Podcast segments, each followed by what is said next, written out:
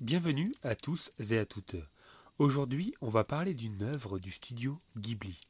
À travers ceci, on évoque légèrement l'histoire du Japon, mais surtout ses mythes et légendes. Et de ce fait, plus particulièrement du shintoïsme et d'écologie. Alors, installez-vous confortablement au coin du feu pour Princesse Mononoke.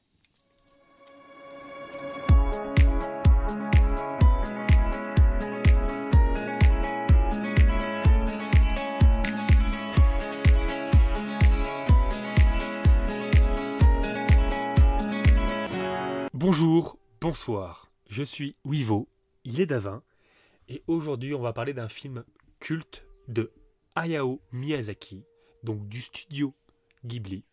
Mais avant d'en préciser davantage, on va comme d'habitude demander à Davin s'il va bien. Vas-tu bien, Davin? Ici, ici, c'est la Rochelle. Ici, ici, c'est la Rochelle. Moi, Merci à tous et à toutes. Le mec qui part en conférence. Ouais, c'est clair.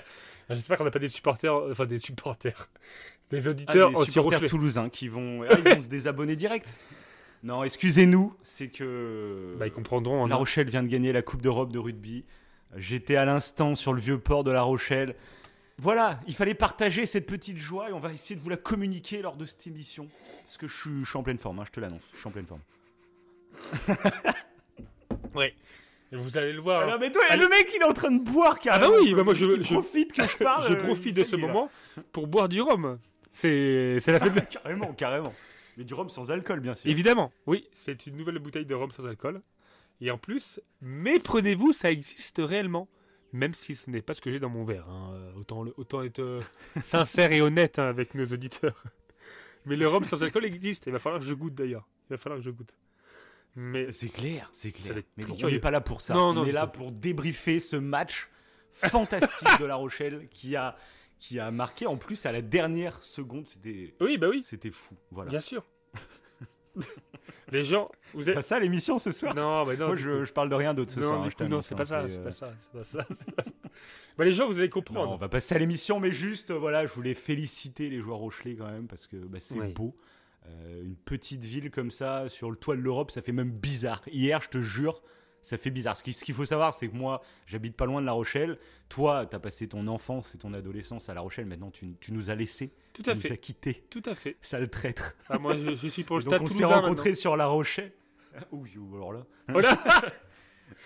On s'est rencontrés sur La Rochelle, on a passé toutes nos plus belles soirées, je pense, sur La Rochelle. Donc, euh, donc voilà, fallait qu'on fasse un petit coucou quand même. Et puis, euh, bah, ça fait bizarre ouais, de voir en fait euh, La Rochelle, notre petite ville, quoi, euh, sur le toit de Ah, l'Europe. c'est le feu là-bas. C'est le feu.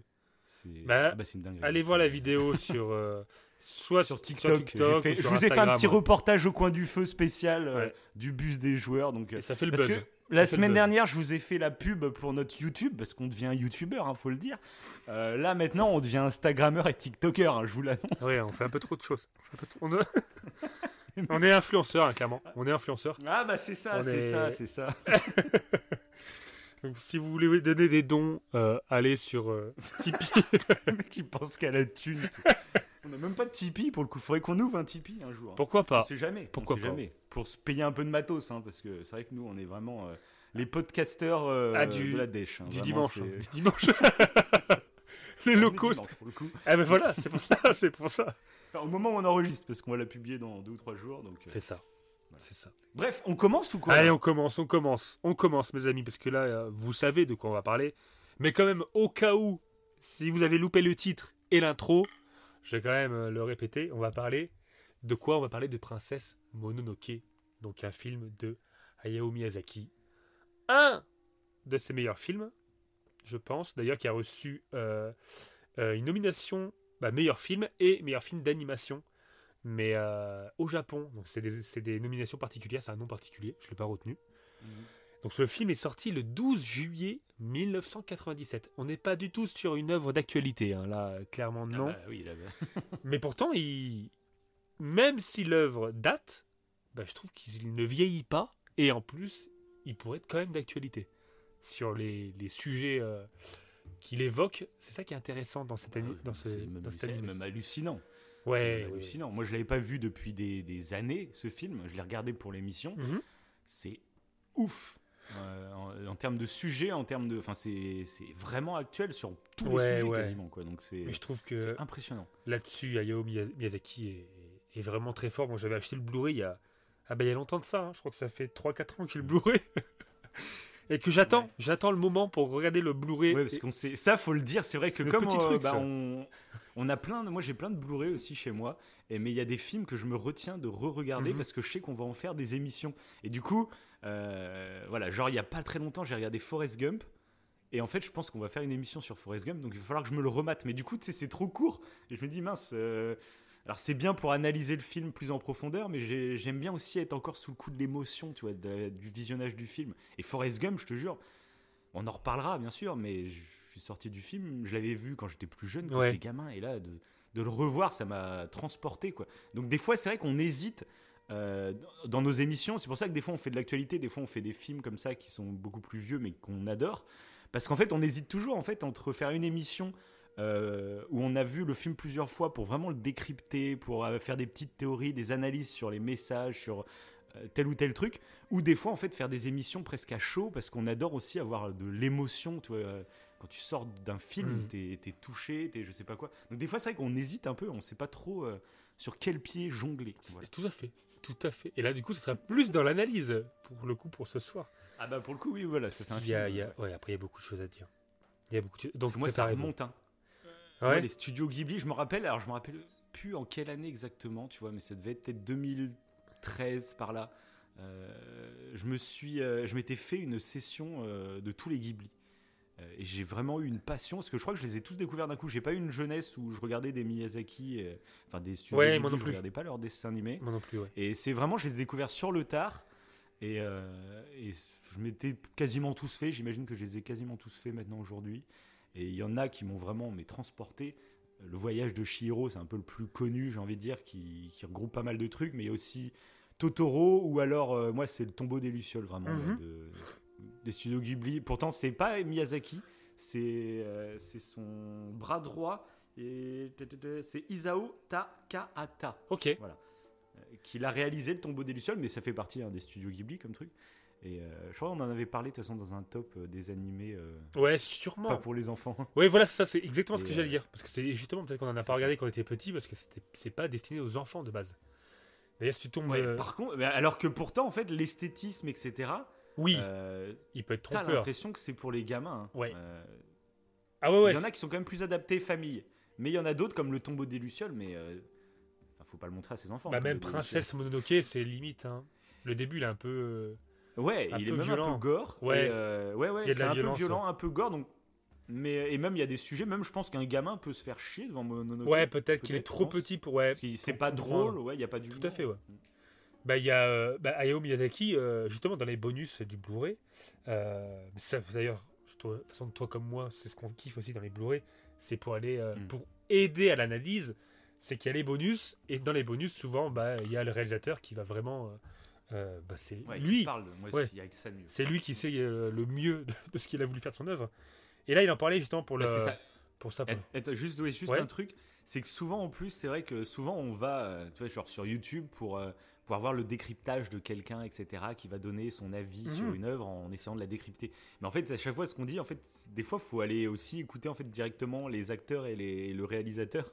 Qu'est-ce que eux ont voulu faire passer? Je trouve ça des fois tellement intéressant et ça t'éclaire sur des œuvres des fois Ouais, avec des, des, des choses Tout à qu'on fait, ouais. qu'on- parce que même pas passer. Enfin, c'est l'analyse. euh, ouais, l'analyse qu'on peut trouver, qu'on peut nous d'ailleurs dire ou qu'on peut trouver de façon sur YouTube ou autre, c'est totalement subjectif. Parfois, ça peut être une interprétation de celui qui analyse et c'est pas forcément ce Mm. que le réalisateur euh, a voulu euh, bah, montrer quoi. Ah oui, mais tout à fait. Donc euh, Mhm. c'est vrai que c'est ou des fois c'est intéressant de voir plusieurs analyses pour savoir. euh, bah, ça fait un petit mélange de plein de choses quoi.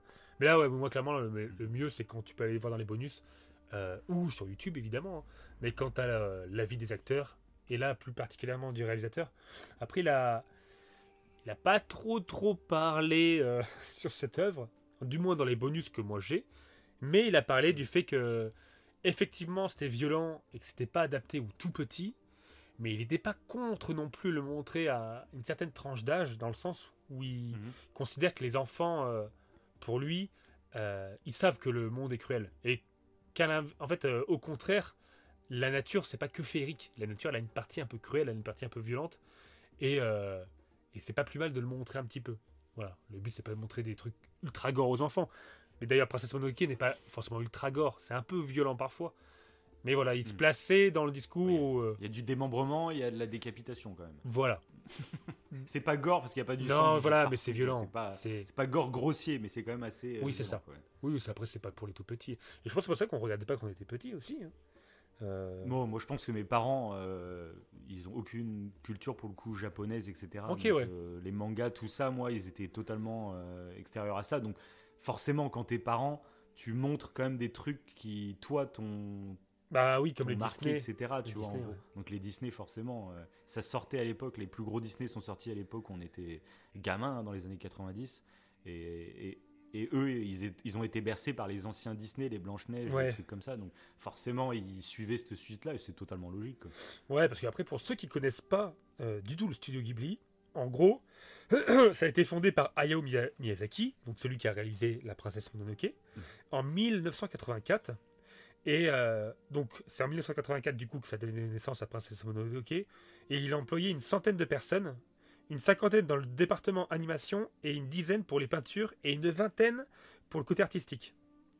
Et euh, du- ouais, T'as dit que ça, Mononoke, c'est en 84 aussi? Ouais. Bah apparemment, euh, C'est- leur premier Mononoke? Ils disent que ça a donné naissance à Princesse Mononoke. Ouais. Il est sorti en combien Non, euh, pardon, non, pardon. non, c'est une erreur. C'est une erreur. Non, non, tout à fait. Euh, le Erreur monumentale de Weevo. Non, mais t'as, bien fait me Sortez la guillotine reprendre. Sortez-la Non, mais bien. non, mais t'as bien fait de me reprendre. Effectivement. Non, euh, Je me disais, c'était Princesse Mononoke. Ouais, c'est sorti en 97, comme j'ai, dit tout à l'heure. Voilà, ouais. Et c'est le. Ah, ils ont rien sorti. Ils ont Hein créé la boîte en 84, ils ont rien sorti jusqu'en 97. Mais par contre, ouais, le studio Ghibli a été fondé en 84. Ouais, bah ouais, mais genre Tombeau des Lucioles et tout, ça doit être encore plus vieux que 97. C'est ça, je pense, ouais. Je pense, ouais. Et Il y en a eu avant pour se former, quoi. Oui, c'est ça. C'est ça. Bah, parmi les films d'animation qui sont les plus connus, bah, par exemple, il y a Mon voisin Totoro, c'était en 88. Il y a euh. Porco Rosso, c'est en 92. Et celui-là, je l'ai pas vu. Euh, Ouais, pour Corozo, ça me ça te dit rien non plus? Ouais. Mes voisins, les Yamada et, et le voyage de Shihiro, qui pour le coup est beaucoup plus récent parce qu'il est sorti en Ouais, 2002. Chihiro. Voilà. Et c'est vrai que souvent, c'est des. euh, moi je dirais que c'est Chihiro qui a vraiment, euh, pour moi, hein, Ouais. euh, qui a popularisé le studio euh, en France, j'imagine, puisque, puisque moi j'ai découvert ce studio grâce à Chihiro. J'ai l'impression que Chihiro, ça a vraiment été la bascule, où c'est devenu très populaire en fait, les studios Ghibli. Ok, je ouais. me trompe peut-être, hein, peut-être que c'est juste que je suivais pas l'actu avant, mais moi j'ai découvert le studio Ghibli de toute façon par là. Quoi. Ouais, non, mais ils le disent, ouais, que ça a été un des plus gros succès, le voyage de Shihiro. Mm. Mais Princesse Mononoke aussi, mais euh, dans une autre mesure. C'était plus là Mm. que les gens ont découvert, en fait, le côté très euh, euh, écologiste qu'avait Hayao Miyazaki, Mm. aussi un peu féministe dans ses films. Et on le voit d'ailleurs dans Princesse Mononoke, on en parlera tout à l'heure. Et il a toujours cette patte-là, un peu de fable écologique, de légende japonaise et de, de Mm. côté un peu féministe dans ses animations. Donc ça, on en avait déjà parlé, justement, qu'on avait fait ce top animé pour les. Pas pour les enfants, Ouais. mais euh, c'est ce qui rend euh, ces réalisations intéressantes. Et là, pour le coup, Princesse Mononoke, bah, comme toi, je l'avais là en Blu-ray, mais ça faisait longtemps que je l'avais pas vu. Et c'est vrai que je la trouve géniale. hein. Franchement, je trouve que c'est un super film. C'est un... Ah oui, oui, c'est. Même la musique, elle est géniale. Donc, la musique, c'est Joe Hisaichi. Et euh, Mhm. je trouve que les musiques sont épiques. Parfois, il y a des temps morts dans la musique. Il y a des arrêts. Je sais pas si tu as fait gaffe, où il y a un Mhm. silence un peu. Donc je trouve que c'est... euh, quand on voit le dieu cerf. Bon, j'en parle vaguement. hein. On n'est pas en partie spoil pour l'instant. Mais, euh, mais je trouve que ouais, la musique, elle est, elle est vraiment très forte. Enfin bon. Ouais, j'aime beaucoup aussi, ouais. Mm. Bah, d'ailleurs, je pense que. Qu'est-ce que t'en penses Concrètement, sans spoiler? On va vite, parti- on va vite passer en spoil. En spoil hein. Ouais. Donc sans spoiler, euh, bah, moi le revoir, euh, j'ai adoré. Euh, déjà parce qu'en fait, euh, j'ai mes phases où euh, je regarde des mangas, parce que j'aime beaucoup les mangas. Mhm. Euh, genre du Death Note, du Attaque des Titans qu'il va falloir qu'on se fasse bientôt. Il Hmm. faudrait qu'on se mette en même temps pour Attaque des Titans. Parce que j'ai envie de tout me refaire. Toi, je crois que tu veux tout te refaire aussi avant d'attaquer la dernière saison. Et je pense qu'on va faire une grosse émission. Il faudrait vraiment qu'on se cale pour qu'on regarde vraiment en même temps.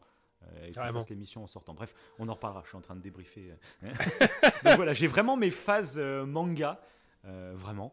Et, euh, et là, ça faisait plusieurs mois que j'en avais pas regardé en fait. J'étais pas, j'avais pas envie, j'avais pas cette envie là, tu vois. Ok. Et là, de, bah, de regarder euh, Princesse Mononoke, ça m'a remis dedans. Euh, un petit plaisir, tu vois, de me retomber dans, ces, dans ce style de graphisme, aussi un peu dans cette ambiance. Euh, du coup, bah, j'ai regardé un autre manga en parallèle, du coup, que ça faisait des mois que je devais le regarder. C'est Hippo. Euh, ça, on en reparlera peut-être un jour, vous verrez. Hippo, eh oui Génial ça Génial cet animé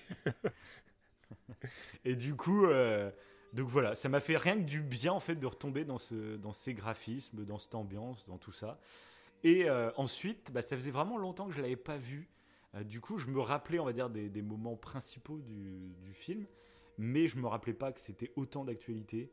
Euh, même de voir à quel point ça a pu influencer d'autres œuvres derrière. Il y a du Avatar, mais il y a aussi du Zelda Breath of the Wild. Il y a. J'ai plus d'idées en tête. Mais ça a inspiré plein de trucs. Ah ouais, mais Et, euh, et quand, en fait, pendant que je regardais le film, j'aurais dû noter, tu vois. Pendant que je regardais le film, à chaque fois, j'arrêtais pas de me dire Oh putain, mais ça, c'est telle œuvre. Ah, mais ça, Ça, c'est le dernier samouraï. Après, donc. moi. Oui, pareil, bah, c'est un peu un scénario à la Avatar d'Anne Samurai, encore Ouais. que c'est quand même différent, je trouve. Mais. euh, Ah, bah, ça m'y a fait penser. ouais, aussi. Zelda, Mais Zelda, euh, clairement. j'ai vu des Korogu, euh, Ah oui. vu, euh, bah, le cerf, il est, il est aussi dans Zelda. Parce que d'ailleurs, ça, ça doit être, à mon avis, ça c'est même pas euh, Mononoke qui l'a créé, ce cerf, euh, parce que je l'ai vu plein de fois, ce, ce- ce dieu, Oui. avec un visage presque humain. Euh, et je crois que bah, est dans, dans Zelda, hein, dans Breath of the Wild, il est, c'est un, c'est un spectre bleuté. Alors ceux qui ont fait le jeu seront, c'est un peu le, le- le- le- le roi des petits lapins qui est bleu qu'on voit dans Zelda Breath of the Wild. Et pareil, qui a une tête un peu comme ça, plate et humaine, à qui fait, te ouais. regarde chelou, à moitié en train de sourire. Mais je crois que je l'ai vu dans d'autres œuvres encore, ça. Donc j'imagine que c'est très, ça fait sûrement référence à une divinité japonaise beaucoup plus. C'est ça. En fait, c'est, ça fait référence à, à la religion shintoïste. Et du coup, euh, et là, dans, bah, dans Princesse Mononoke, euh, il allait très loin dans ces légendes-là. C'est ça qui est fou. C'est ça qui est dingue. Mhm. Et c'est pour ça qu'on y reviendra dessus. Mais oui, clairement, euh, c'est pour ça qu'on le voit dans d'autres, dans d'autres œuvres. Euh, parce qu'il y a aussi des yokai un petit peu dans Princesse Mononoke. Donc encore une fois, c'est lié Ouais. à la. Ça, au folklore japonais. Je m'imaginais bien. ouais. Mhm. Mais ouais, c'est ça qui est, qui est pas mal parce que Princesse Mononoke, euh, là, comme tu le cites, on voit beaucoup de, de- du coup de folklore japonais, euh, un peu comme nous en France avec les lutins, avec le- les, les elfes, etc. les, les- voilà, c'est Mhm. un peu le, le même délire. C'est, Ouais, ouais. le Mhm. même style de légende.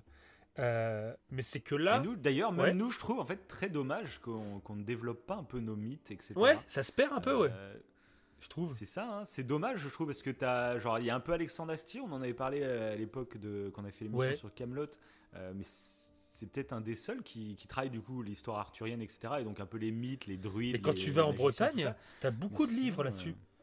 Euh, En fait, t'en as pas dans Ah bah j'imagine. Mais quand, dès que tu t'approches ouais. de la Bretagne, ouais, là, t'as pas mal de bouquins. J'avais été étonné une fois. Y a, y a- y a Ouais, mais longtemps. grand public, c'est dommage que la France euh, bascule pas un peu dans le fantastique en utilisant ses propres légendes. Ouais, je trouve qu'il y a pourrait. tellement un. Il y a rien trop à faire. Et puis je trouve ça. C'est c'est passionnant en fait. Moi j'adore le Japon pour ça, parce qu'ils sont totalement décomplexés sur leurs mythes et légendes, et ils s'en servent dans leur fiction. Ouais. Et, euh, et je trouve c'est dommage qu'en France on s'en serve pas. Je me faisais la même réflexion, toi. Souvent dans les animés japonais ou les jeux japonais, il y a toujours des scènes où ils sont en train de bouffer. Euh, ils Oui. des espèces de plats, des spécialités japonaises et tout. Moi, ça me donne faim tu sais, en regardant l'œuvre. Et je me dis, pourquoi en France, avec le patrimoine culturel euh, gustatif qu'on a, pourquoi dans les films, euh, ils font pas ça en fait? Euh, Parce que vraiment, je- moi, je m'intéresse au Japon et, euh, et tu découvres via leurs œuvres, en fait, tu as envie de tester leur bouffe, tu as envie de tester euh, euh, plein de choses, en fait, euh, visiter leurs monuments. Et je trouve, en fait, c'est par la culture, Ouais. pourquoi en France on devrait développer ça, ça va peut-être venir un peu. Que ça se voit moins. Ça se voit moins, ouais. T'as pas. J'ai pas d'image, alors je- j'essaie de penser à un truc français, genre ils sont en train de, je sais pas, manger une bonne, je sais pas, moi, une bonne raclette ou ouais, je sais pas. non, non, c'est ça. Non mais je sais pas un Ouais, plat. c'est vrai. Ouais, tu le vois moins. Non, parce que généralement, comme nous, c'est souvent des comédies. Euh, bah, genre, l'image de bouffe dans un film français, je pense direct, tu vois, au bronzé qui bouffe un fromage Ouais, dégueulasse, ça, rempli ça. de verre ou je sais pas quoi. Voilà, c'est plus pour faire rire, mais justement, on se moque un peu, on dit, ah, c'est ah, c'est ignoble, comment ils peuvent manger ça? Et c'est un peu le cliché que beaucoup ont de la France, c'est genre les cuisses de grenouille, les trucs comme ça, alors que je ne mange jamais de cuisses de grenouille, tu vois. Bah oui, Et, oui. euh, mais c'est un peu ça, c'est genre les Français, euh, ils mangent des trucs un peu bizarres, mais apparemment ils aiment, et c'est un peu, euh, voilà. Alors qu'il me semble qu'on est, on pas loin d'être la- considéré comme la meilleure cuisine du monde. Je crois qu'il y a pas un truc comme ça. Il y avait eu un classement. euh, dans le classement, je crois qu'il y avait eu Ouais, l'Italie, le, Japon. euh, Ouais. T'avais eu un classement sur les- patrimoine euh, de. Ouais, ouais, mais euh, dans- bah oui, niveau bouffe, de toute façon. il y a tellement- Pas dégueu. hein. Ouais, surtout qu'on est tellement diversifié en plus. Ouais, il devrait. Eh oui, c'est ça. Il devrait. Mais il devrait, moi je trouve, c'est et puis c'est un truc tout bête, mais tu sais, quand tu regardes une œuvre, il faut réussir à titiller les émotions des gens. Euh, et il y a plein de petites techniques toutes bêtes. C'est que des fois, tu sais, moi, un, un truc que je me, alors je ne sais plus dans, devant quel film je me suis fait cette comparaison, mais je trouve que dans les blockbusters d'aujourd'hui, il y a beaucoup moins de scènes de sexe. Donc c'est un truc tout bête. Moi, je me rappelle quand j'étais petit, tu sais, je me cachais les yeux quand je regardais avec mes parents un truc où il y avait une scène de sexe, etc. Mais ça a un intérêt au-delà de, de, montrer du sexe ou je sais pas quoi Mm. c'est je trouve que ça donne une puissance à, à, à une histoire d'amour je trouve qu'aujourd'hui les histoires d'amour qu'on voit dans les blockbusters hein, je parle bien dans les blockbusters bah, généralement c'est juste un petit bisou truc comme ça je vais te sauver bla mais du coup il n'y a plus de vraies scènes Ouais, euh, vrai. tu vois qui peuvent accrocher le spectateur et tu montres vraiment euh, le désir qu'il peut y avoir entre deux personnages c'est au-delà de l'amour tu sais il y a un tout quoi et et tu vois c'est un peu pareil pour la bouffe tu vois euh, tu crées des scènes où les gens mangent, et bah ça te donne faim en regardant le truc, mais ça crée quelque chose en toi en fait pendant que tu regardes une œuvre. Et je trouve que c'est pas anodin. Ça, à mon avis, si j'aime regarder des mangas, c'est, c'est peut-être en partie à cause de des bonnes scènes de bouffe, tu vois. ça rentre dans le truc. Tu vois. Je- j'en sais rien, mais tu vois, je me pose la question. c'est possible, hein. bref. Ça se trouve, euh, moi j'avoue que ça me fait plaisir aussi. Je pense que de toute façon, Mhm. on a de la dopamine autant qu'on est excité sexuellement que quand on mange de la bonne bouffe. Donc, Oui, bah ce que tu dis là, je pense qu'il y a, un lien. Alors imagine, imagine t'as une les deux. relation sexuelle avec de la bouffe. Ah bah là, c'est le- c'est un, Une raclette. c'est un flot de dopamine. C'est un flot de dopamine. Je pense que c'est dangereux là. J'ai jamais testé ça. J'ai jamais testé une bonne raclette. Ah, je sais pas si c'est. euh, Je sais pas si ça s'harmonise vraiment, tu vois. Je sais pas. Les maquis, tu vois, les. euh, Oui, tu vois, les maquis, oui. Les maquis, euh, mais la, non, la raclette, Oui, oui. la raclette, tu te brûles le corps. japonais. Voilà. T'enverses sur tu ton verses corps. le fromage. Quelle horreur, quoi. Ah, c'est- c'est c'est un truc BDSM, c'est plus du tout.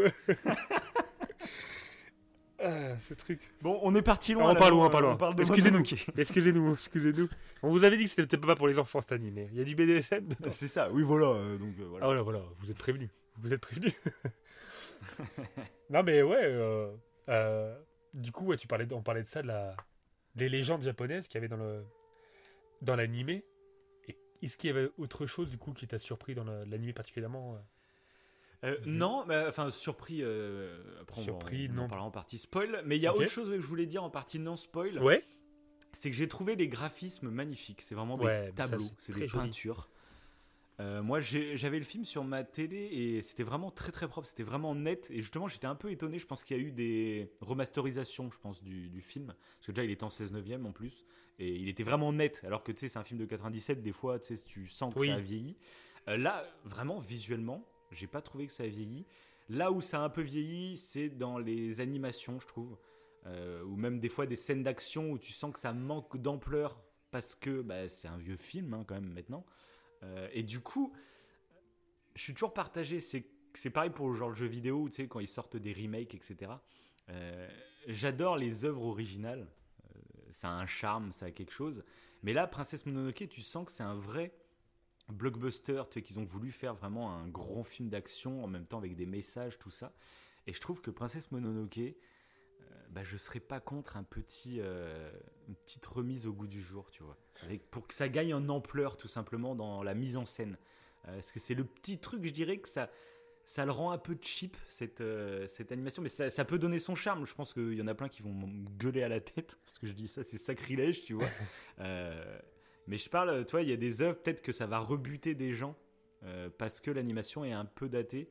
Euh, Ça, c'est des fois, possible, remettre au goût du jour, tu vois, en, en essayant de garder l'esprit, bien sûr, et en donnant plus d'ampleur. C'est tellement dommage que des gens passent à côté de ce genre d'œuvre, de ce genre de message, de ce genre de choses, euh, juste parce que, euh, voilà. Alors, voilà, j'étais satisfait au niveau des visuels, mais l'animation, tu sens que c'est un peu vieilli. Oui, parce que petit truc. ça, ouais, ça passe clairement. euh, ça passe, mais tu vois, ce, ce que, ce, oui. ce que tu dis là, ça, ça, ça s'applique clairement, je trouve, à Hippo.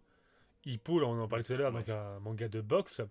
Euh, si tu, re- si euh, vous regardez la saison 1, c'est très vieillot. Et ça, là, clairement, ça peut rebuter. Même moi, Mm. ça pouvait me rebuter. J'ai juste été attiré parce que c'était de la boxe, mais ça pouvait me rebuter. Alors qu'à la saison 3, euh, tout a été bah, refait, c'est beaucoup plus moderne au niveau de la patte artistique, au niveau du dessin. Mm. Et du coup, ça passe beaucoup mieux. Et c'est vrai que pour le coup, Princesse Mononoke, ça serait dommage que des gens soient rebutés à cause de la à cause de ça. Donc euh, pourquoi pas hein. C'est vrai que je pense pas que ce soit un sacrilège de le revisiter. Euh, mais après, ça reste quand même très joli. hein. Moi, pour le coup, Oui, j'ai Oui, très clairement. c'est en étant un peu pointilleux, mais sinon tu t'as pas. Ça fait partie un peu de ces genres d'œuvres. Euh, on parlait, euh, tu faisais la comparaison aux jeux vidéo. Il y a des jeux vidéo Mm. euh, qui vieillissent très vite Euh, et d'autres pas du tout. Genre Breath of the Wild, eh ben, c'est un jeu qui ne va pas vieillir si vite. La, la... Oui, Vu que c'est un style graphique toute qui façon, fait que ça ne vieillit pas. Euh, alors plus on se rapproche du photoréalisme, bah, plus là, bah, ça tu le vieillit plus vite. Ouais, Ouais, tu le vois, par exemple, un Mario 64 euh, qui est sorti euh, en 97, truc comme ça. euh, Aujourd'hui encore, il reste beau, hein, euh, Mhm. il est jouable, etc.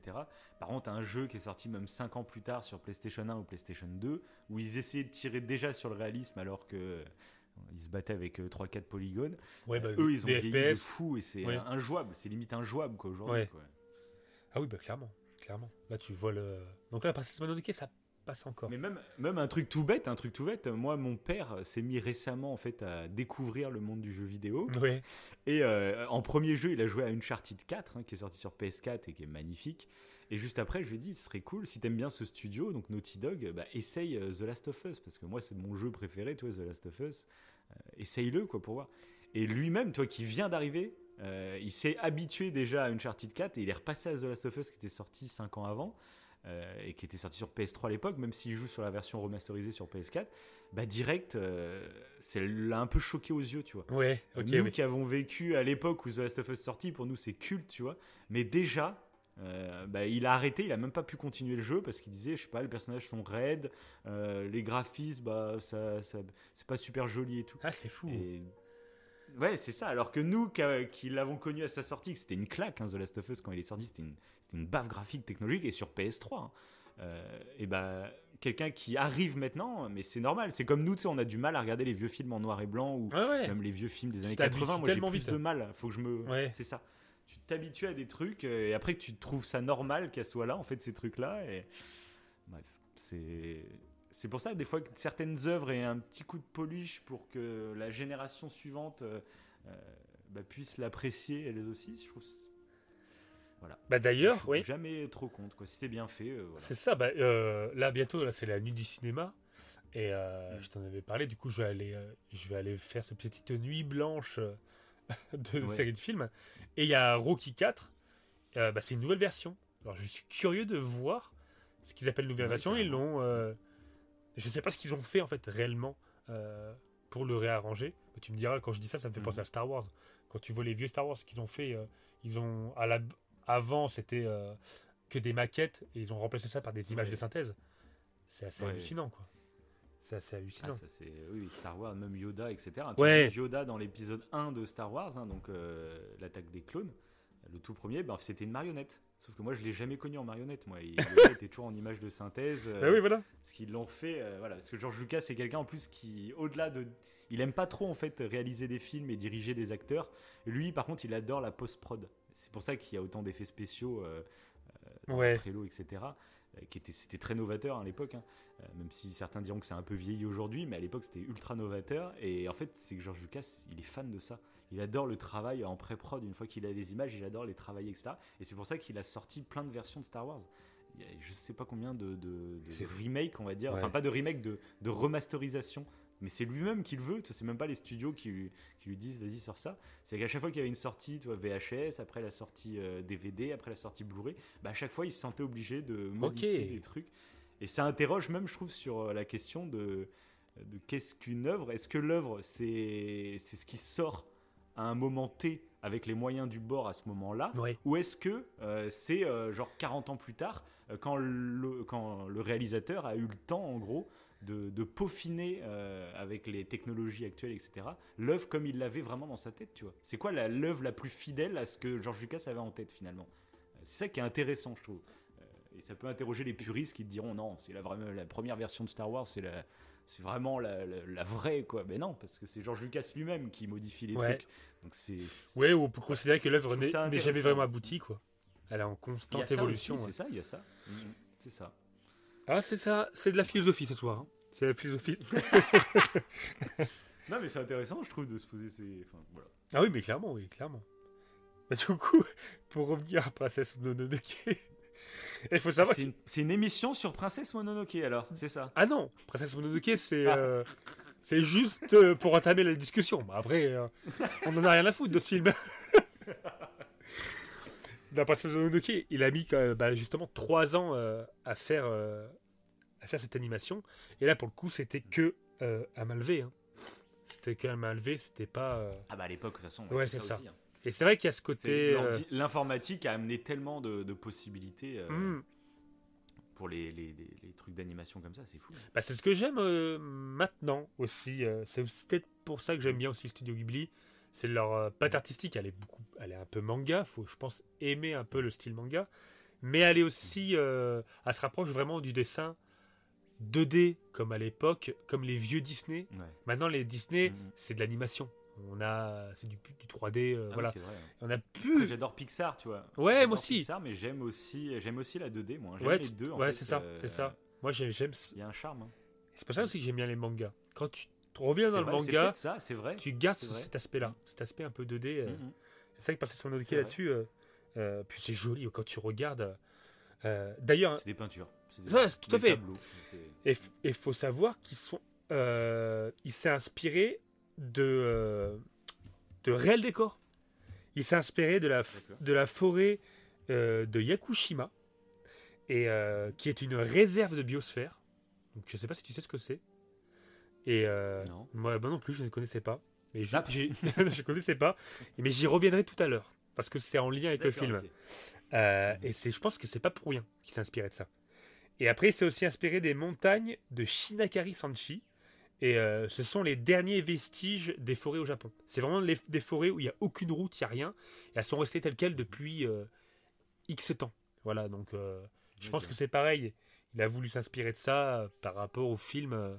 C'était pas anodin en fait de, de peindre ces lieux, je pense, euh, en arrière-plan. C'est qu'il y avait un symbole. Je pense. Il en parle pas forcément. Puis dans le manga, dans le manga, c'est souvent le cas. hein. C'est souvent en plus c'est Ouais. des décors à Tokyo, trucs comme ça et tout. Et souvent ils aiment bien prendre des vrais décors euh, parce que c'est ouais. Ouais, ouais, clairement, ouais. Mais là, tu le vois des fois la différence entre l'arrière-plan qui est un peu plus style peinture et le, et le dessin de l'animé qui bouge.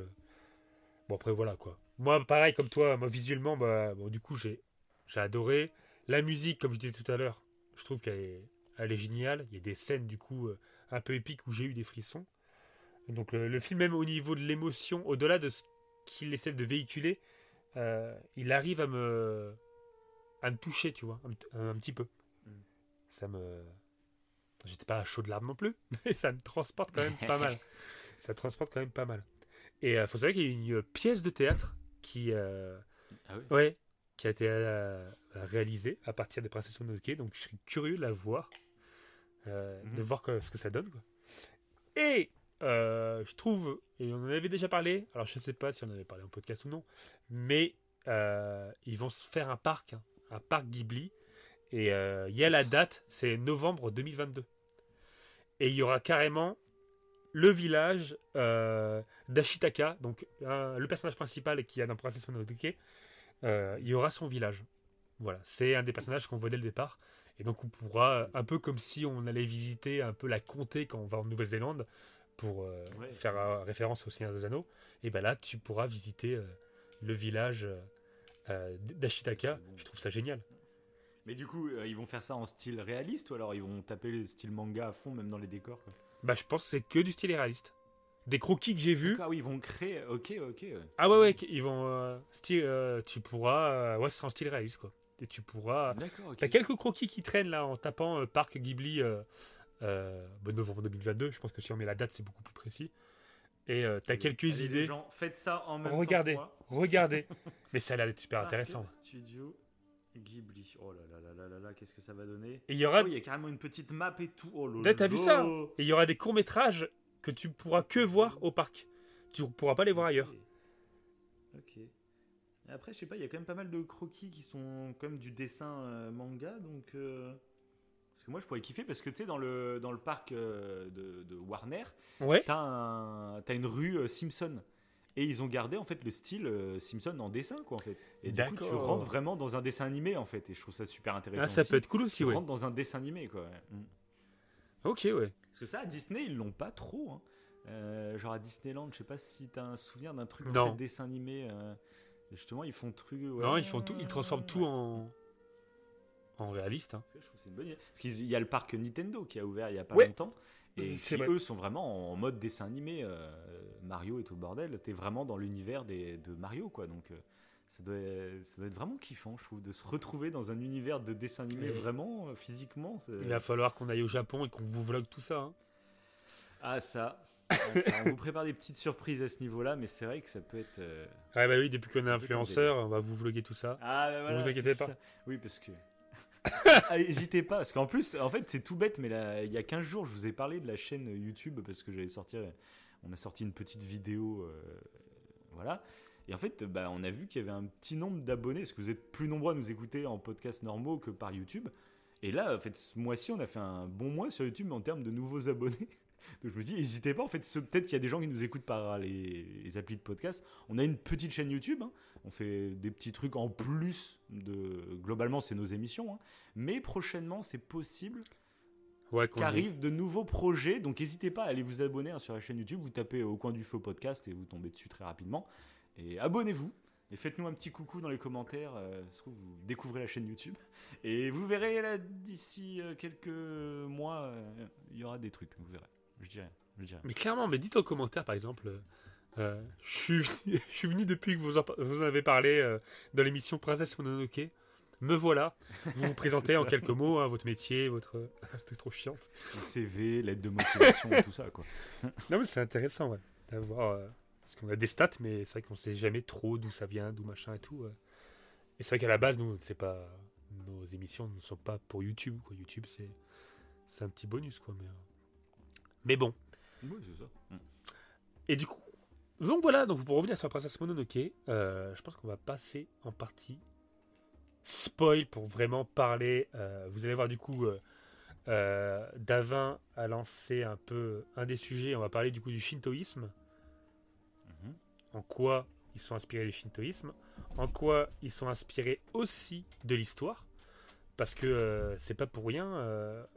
je trouve que c'est là que comment Hayao Miyazaki est brillant d'une certaine manière, c'est que la- l'animé qu'il a réalisé, c'est une fable écologique qu'il a fait en s'inspirant des légendes japonaises, mais pas que ça, c'est aussi euh, euh, une histoire presque euh, historique. C'est-à-dire qu'il s'est réellement inspiré d'une époque au Japon. L'animé, d'ailleurs c'est pour ça que l'animé n'était pas considéré comme fantaisiste, mais comme fantastique. Alors je sais plus où j'avais vu Mhm. cette nuance-là, pour dire que du coup, c'était pas totalement inventé, euh, c'était dans, ancré dans une Ouais, réalité. ça, en fait, ça- de Voilà, toute façon, on voit des samouraïs, etc. Donc oui, en ça. gros, c'est la différence, ouais, c'est que c'est pas un monde totalement inventé. C'est ça se passe sur Terre C'est ça. à une certaine époque, mais on, on rajoute des mythes et légendes dedans. tout à fait, ouais. Mais il s'est inspiré d'une réelle époque, et on va y revenir dessus. De l'époque Moura. Ouais, mais c'est un peu Machi. bah, comme je parlais d'Alexandre Astier. C'est un peu la même chose, tu vois, avec les, les, les histoires de chevaliers, dragons, tout ça. C'est un peu la même chose. C'est ça, ouais. lieu à un terme historique euh, qui existait en France, par exemple, sauf qu'on rajoute des dragons, on rajoute euh, tout ça, quoi. Des magiciens, des. Ouais, ouais, c'est ça, c'est ça. Mais trouve à chaque fois, c'est, génial en fait de faire ça. Je, j'aime beaucoup ce truc. pour ça, si vous nous écoutez, réalisateur français, Parce qu'on est très écouté hein, dans le milieu du cinéma français. euh. si vous nous écoutez, mais osez, osez. Je suis sûr qu'en plus, les gens en France, ils ont envie de ça. Ils ont envie qu'on parle de leur euh, culture euh, comme ça. Donc, voilà. Clairement. c'est un petit message qui c'est un petit pavé dans la mare. Euh, dans trois ans, s'il y a Pam de Cannes, c'est un film comme ça, bah, vous saurez d'où ça vient. Voilà. Magnifique. Après, voilà. Magnifique, magnifique. Donc, on va rentrer en partie spoil, les amis, en partie spoil. Mais avant de rentrer en partie spoil, euh, je vais juste faire un petit résumé euh, de euh, l'animé, comme ça pour ceux qui l'ont pas vu, vous avez un peu un contexte pour comprendre le reste. Mais comme d'habitude, on vous conseille quand même d'aller voir euh, le film avant d'écouter cette partie-là. Donc c'est à, c'est à vos risques et périls. hein. Si vous comprenez rien, c'est de votre faute. À un moment donné, on vous l'a dit hein, qu'il fallait aller regarder le film. Ah ouais, il faut être. Oui, mais faut être Tu- un peu- Tu n'engueules pas les auditeurs. C'est vrai, c'est vrai. Tu n'engueules pas. C'est vrai. Combien de fois va falloir que je te le dise Alors, alors, quel est le synopsis de Princess Mononoke? Blessé par un sanglier, rendu fou par les démons, le jeune guerrier Ashitaka doit quitter les siens et partir à la recherche du dieu Ser, celui qu'on évoquait tout à l'heure, qui seul pourra défaire le sortilège? Au cours de son voyage, Ashitaka rencontre Lady Eboshi, une sacrée femme à la tête d'une communauté de forgerons qui doit se défendre contre ceux qui lui reprochent de détruire la forêt pour alimenter ses forges. Parmi ses pires ennemis se trouve San, une jeune fille sauvage élevée par des loups, aussi appelée Princesse Mononoke, la princesse des spectres. Magnifique histoire d'amour et de haine au XVIe siècle, ce film d'animation nous invite à rêver à travers son dédale de légendes et de fables écologiques. Voilà, j'ai lu euh, ce qu'il y avait écrit derrière mon Blu-ray, hein, tout simplement. Ah bon, je croyais que t'étais en train d'improviser. là, Ah bah euh, oui, alors j'ai juste lu euh, Magnifique histoire d'amour. Après, ouais, tout voilà. le reste, je l'ai, je l'ai sorti comme ça de tête. hein. voilà, voilà, voilà. Et c'est un film qui dure quand même assez- 2h13. hein. Il est quand même assez long. Hein. Donc, euh, Oui, c'est vrai, c'est vrai, ça m'a étonné quand je l'ai lancé d'ailleurs. Mais par contre, ça passe très vite. Hein. Ouais, clairement. heures passer, moi. clairement. Donc alors, passons, partons, passons en partie spoil. Et pour parler de la partie spoil, je pense que le plus simple, c'est d'évoquer certains personnages. Euh, donc des moins importants aux plus importants, évidemment. c'est ça le plus simple. Et j'aimerais, premièrement, parler d'un personnage qui est Joe. Joe, c'est le, le petit, euh, un peu costaud, qui avec ses sandales euh, extrêmement montantes, là, qui dirige un peu une secte. Ouais. Voilà. Alors, je me souviens plus des noms, hein, moi, désolé. Ouais, mais ouais, je vois à peu près le vois personnage. que c'est justement, je voulais en parler l'heure quand je disais qu'il n'y avait pas trop d'humour dans le film. Ok. C'est peut-être un peu le seul personnage très caricatural. C'est le méchant, euh, un peu. euh, Ouais. C'est bien le même mec qu'on parle. ouais. Tout à fait, ouais. Ouais, tout à fait. Qui, qui s'allie avec... En fait, on, on dirait un peu un mercenaire. On sait pas de quel côté il est. euh. Ouais, ouais, c'est ça. Mais tu sens que voilà, il tu peux pas lui faire confiance, quoi. Ah oui, non, clairement. Clairement. Alors qu'au début, euh, il paraît sympathique. Il paraît sympathique parce que justement, il essaie de... euh, il aide Ashitaka. Mais euh, dans le fond, en fait, il, pen- il pense qu'à lui. Et il dirige, euh, du coup, une secte. Et euh, c'est pas pour rien, en fait. Si euh, euh, euh, Hayao Miyazaki a voulu euh, mettre un personnage de ce style, euh, c'est parce qu'il voulait, d'une certaine manière, évoquer, en fait, euh, la... Comment dire Tout un... À, à cette époque-là, à l'époque Muramati, donc qui s'est situé entre 1336 et 1573, donc dans la vraie vie, du coup, il y a eu un essor de sectes. Il y a eu, un- il y a eu plein de sectes qui sont réalisées, dont la secte du lotus blanc. C'est un nom qui est un peu connu. Je sais pas si ça te parle. euh, euh, bon, la secte, je la connais pas particulièrement, mais le nom secte du lotus blanc, elle, elle sonne un peu dans nos oreilles. Je trouve elle est un peu. Et euh, c'est une secte qui a réellement existé. Et là, du coup, avec ce personnage-là, donc Joe, il a voulu rajouter quelqu'un. On ne sait pas d'où trop il vient, parce que c'est le vrai. hein. Au, final, on ne sait pas trop ce qu'il voulait. Euh, à part tuer euh, le dieu Ser. Mais on ne sait pas trop pourquoi, en fait. euh, clairement, il aide Eboshi, mais bon, on n'a pas le bout de son, son idée. Mais on voit qu'il Je dirait. pensais que c'était pour euh, Ouais. intérêt financier, truc comme ça, peut-être pour le revendre ou je sais pas quoi. Ouais, je pense, ouais. Parti là-dedans, mais après je sais même Ouais, pas. ouais. Hmm. Ouais, c'est possible, hein, clairement. ouais. Mais on voit surtout qu'il dirige euh, euh, une communauté de mecs qui sont tous habillés de la même manière. En fait, c'est très sectaire. Et en fait, à travers Joe, il voulait justement montrer bah, cette, euh, cette effervescence de secte à cette époque. Donc voilà. Moi, pour le coup, je t'avoue, j'avais même pas capté que c'était une secte. Pour moi, c'était. Ouais, tu, on dirait un peu des un ninjas. gang, tu vois. une Ouais, de- voilà. ouais, c'est une sorte de. Ouais, tu. J'ai pas capté que c'était le message des sectes en tout cas. Non, mais clairement, moi non plus. Tu comprends. C'est intéressant. C'est pour ça, c'est toujours intéressant d'avoir la, la, la- la Ouais, mais vision trop. de, de, de l'auteur. quoi. Donc, euh, Trop, tu vois qu'il a voulu le mettre sans. Il savait pas trop comment le mettre parce qu'il voulait mettre aussi des ninjas. il voulait aussi mettre. euh, alors, je sais plus. Autre chose encore. Bah, les samouraïs, il les a mis, forcément. ouais. Mais du coup, euh, avec Joe et sa communauté, il a fait un, peu un melting pot. euh, ça- ils sont un mélange de ninjas. T'as vu, ils sont très furtifs.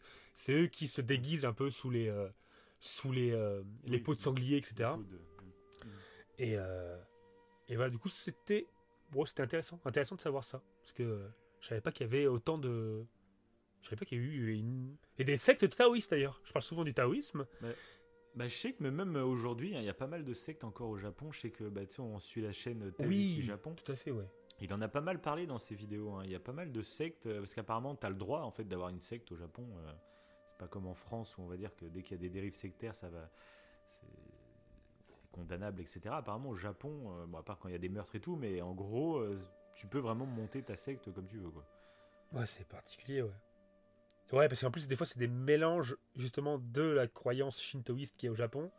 Et ils essaient, vu comme toutes les sectes, hein. il y a tellement de sectes qui, Ouais, des, des qui prennent un petit bout d'une religion beaucoup plus connue et puis qui, qui fait le truc à sa sauce. Et puis, euh, Oui, c'est ça, ouais. on en a déjà parlé. On vous conseille d'aller écouter notre émission sur les sectes. Oui, voilà, voilà. Facilement. Tout à fait, tout à fait. C'était pour faire, euh, pour faire de la pub le podcast hein, que je voulais parler de Joe. Et on va parler peut-être d'un personnage un peu plus intéressant. C'est la dame Eboshi. Donc la maître euh, des forges, celle qui, est, Mhm. qui a son royaume. Donc qu'est-ce que tu as pensé de ce personnage? Est-ce que... Euh, Est-ce que- bah, assez, en, fait, en globalement, en fait, maintenant qu'on est en partie spoil, globalement, ce que j'ai beaucoup aimé euh, dans l'œuvre, Ouais. et donc en, en parlant de cette femme plus Ouais, particulièrement, euh, bah, en fait, c'est que j'ai trouvé qu'il était.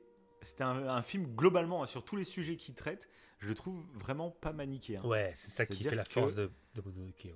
Ouais, ouais, trop. Ouais, parce que sur tous les sujets, donc là, avec elle, tu pourrais, euh, on pourrait parler du féminisme, etc. Mhm. Mais je trouve qu'elle a ses côtés positifs et ses côtés négatifs. Elle est pas, c'est pas genre tout bien. euh, c'est une féministe et elle fait tout bien. Toi, au contraire, elle passe même pour la méchante sur la fin, etc. Tout à fait. ouais. Mais c'est pareil même pour ses messages d'écologie, où je trouve que c'est pas juste de l'écologie euh, toute bête. euh, ah, faut pas faire de mal à la planète, sinon blabla. Il y a aussi, euh, on te montre l'intérêt que les, enfin les humains finalement, c'est pour leur survie qu'ils font ça. C'est pas gratos, tu vois. C'est pas juste pour le plaisir de saccager la Ouais. planète. Et du coup, je trouve que c'est très intéressant parce que c'est bien beau d'avoir, tu vois, des, des beaux discours, mais aussi faut, faut confronter les discours à la réalité, à la, la dure réalité, comme Ouais. on pourrait dire, tu vois. Et du coup, ce personnage, justement, alors je sais plus comment c'est, Ibashi ou je sais pas, c'est ça, ouais? Eboshi, ouais. Dame Eboshi. Eboshi, ouais, c'est Ouais. ça. Ben, je trouve qu'elle représente un peu ça, et tout- tous les messages sont un peu comme ça dans le film. Et elle, du coup, c'est pour ça que je l'ai bien apprécié, c'est qu'au début, euh, quand on t'arrive dans ce village, bon, elle a fait très strict dès le départ, mais tu vois qu'elle a mis un peu euh, euh, son village, en gros, tu vois, les femmes, t'as l'impression qu'au début, elles travaillent, elles font la bouffe, elles font la popote et tout, puis tu te rends compte que finalement, elles kiffent, en fait, les femmes, euh, Mhm. elles ont un rôle vraiment privilégié dans ce... Dans ce dans- ce Ouais, dans cette forge. ou Ouais, cette forge. ouais, cette forge, quoi. Ouais. Et euh, donc, tu sais pas trop où te placer en fait. C'est c'est ça que j'ai kiffé. C'est que tu. Ouais, je suis totalement d'accord avec toi. C'est ça qui est. Qui est... Donc voilà, vas-y, si t'as envie de développer toi aussi là-dessus. Ouais, mais c'est ça qui est, euh, ouais, c'est ça qui est très fort avec Eboshi. Et euh, je pense que je pourrais le préciser parce que euh, Eboshi, euh, Miyazaki lui a fait une petite backstory. Que je- Enfin, une origin story. D'accord. On sait pas d'où elle vient et tout. Donc, euh, est-ce que tu veux que je te le dise maintenant avant de développer? Ouais. Ouais, vas-y, vas-y, carrément. Allez. Allez, allons-y, allons-y. je trouvais ça intéressant. Voilà, c'est pour ça que quand on s'intéresse même à l'œuvre, euh, bah là, on tombe sur des trucs. euh, il avait écrit carrément une, une origin story à Eboshi. J'ai fait, mais c'est trop cool. C'est trop cool d'avoir Mhm. fait ça.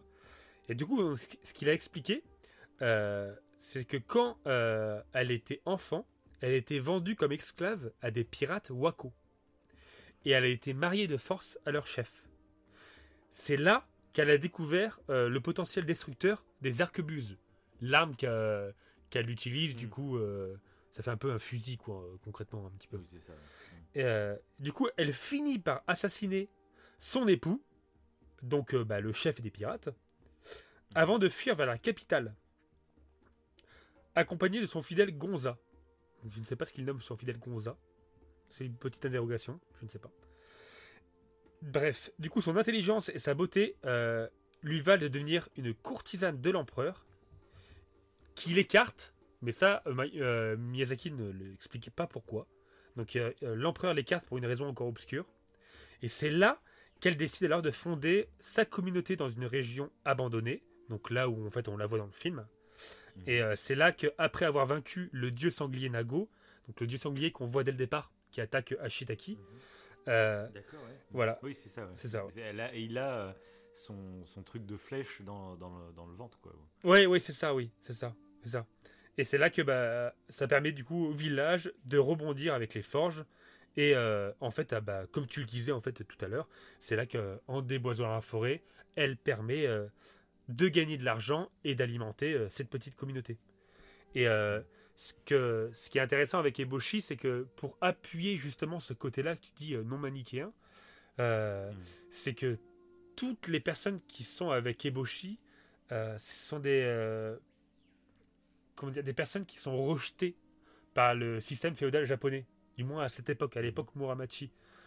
Et euh, parce que du coup, on voit qu'elle a les femmes, ce sont des euh, prostituées du coup, et les euh, et elle a des lépreux. C'est que des personnes en fait qui Oui. sont un peu euh, jetées de la société. Alors c'est extrêmement malheureux du coup. Et du coup, elle, elle les recueille et elle les nourrit et elle les aide. Et du coup, tu te dis, mais en fait, elle est. C'est une femme qui est généreuse. Malgré la dureté euh, ouais, qu'elle laisse apparaître, son côté très euh, froid, presque cruel. Dès le départ, on le voit quand elle se fait attaquer euh, par les loups au tout début de, de, de l'animé, qu'elle laisse carrément de- des, des gens de sa communauté en fait tomber dans le vide et cherche pas à les Ouais, sauver, ouais. elle continue. Tu te dis, mais celle-ci, elle est cruelle. Mais en fait, pas tellement. En fait, c'est plus complexe que Ouais, ça. Et, sûr. et ils ont appuyé, il a appuyé vraiment ce truc-là avec ça, avec euh, le fait qu'elle bah, garde des lépreux, des voilà, des. Et je trouve que c'est ce qui est intéressant chez, chez elle, clairement. Et de plus, euh, comme tu dis, en fait, euh, ok, elle détruit la forêt. et du coup, c'est pour ça que. Elle fait pour sa survie, quoi, en fait, pour la survie de son ça. clan, quoi, en gros. Et C'est ça, tu dis, en fait, elle a pas trop le choix. Parce que si elle ne le fait Ouais, c'est pas. que des fois, en fait, il n'y a pas de mauvais. Moi, ça, en fait, ça m'a rappelé, quand j'ai regardé le, le film, ça m'a rappelé un épisode, je me rappelle plus quelle émission on avait fait, mais on avait parlé euh, de la tribu des Raoni en- au Brésil. Oui, oui, oui. Oui, Qui, du bah, coup, c'était dans euh, Avatar qu'on avait parlé de ça, je ah, crois. Peut-être Avatar, Ouais. oui, ça se peut, ouais. Et du coup, c'est un truc, euh, bah, c'est une tribu qui est en train de se faire chasser de ses terres euh, parce que, alors, je, je crois que tu m'avais dit, c'est le président brésilien qui veut construire un barrage. C'est ça, ouais, ouais, un barrage coup, hydraulique. Ça ouais. chasserait, euh, voilà. Et du coup, c'est vrai que de premier abord, tu as ton côté moral qui dit mais c'est horrible en fait de faire mal à une tribu euh, qui vit là depuis des millénaires, euh, d'où tu vas les bouger de leur forêt, c'est complètement immoral. Et après, tu dis ouais, mais ce barrage en fait va permettre à je sais pas combien de millions de personnes d'avoir de l'électricité chez eux, de pouvoir vivre décemment, etc. Et c'est là que toutes ces questions se posent, c'est que des fois il n'y a pas de a- en fait, il y a des fois, il y a, des choix à faire et il n'y a pas de bonne solution. En fait, moralement, euh, euh, des fois, tu t'es obligé de faire des choses qui sont pas belles moralement pour le bien de L'ensemble. plus grand nombre finalement, en fait. Mhm. Et ce film, je trouve, euh, parle de ça aussi, quoi. Ah, tout à fait. Et j'ai trouvé ça intéressant. ouais. Et bah euh, ouais parce que clairement en fait on en revient toujours un peu à ce dilemme du tramway en fait où du coup Oui, euh, ça, ça. tu dois tuer une personne ou cinq personnes en gros et c'est vrai que si on, Et je trouve en plus c'est super d'actualité. Juste deux secondes. hein, ouais vas-y vas-y vas-y dis, dis. C'est super d'actualité parce que je trouve en fait aujourd'hui en politique hein, tout simplement, ouais je trouve on a on écoute trop des gens qui font que critiquer, qui n'apportent jamais de solution, hein, mais qui font que critiquer, critiquer, critiquer. Sauf que souvent, bah, en fait, la politique, c'est de devoir choisir entre deux mauvaises solutions.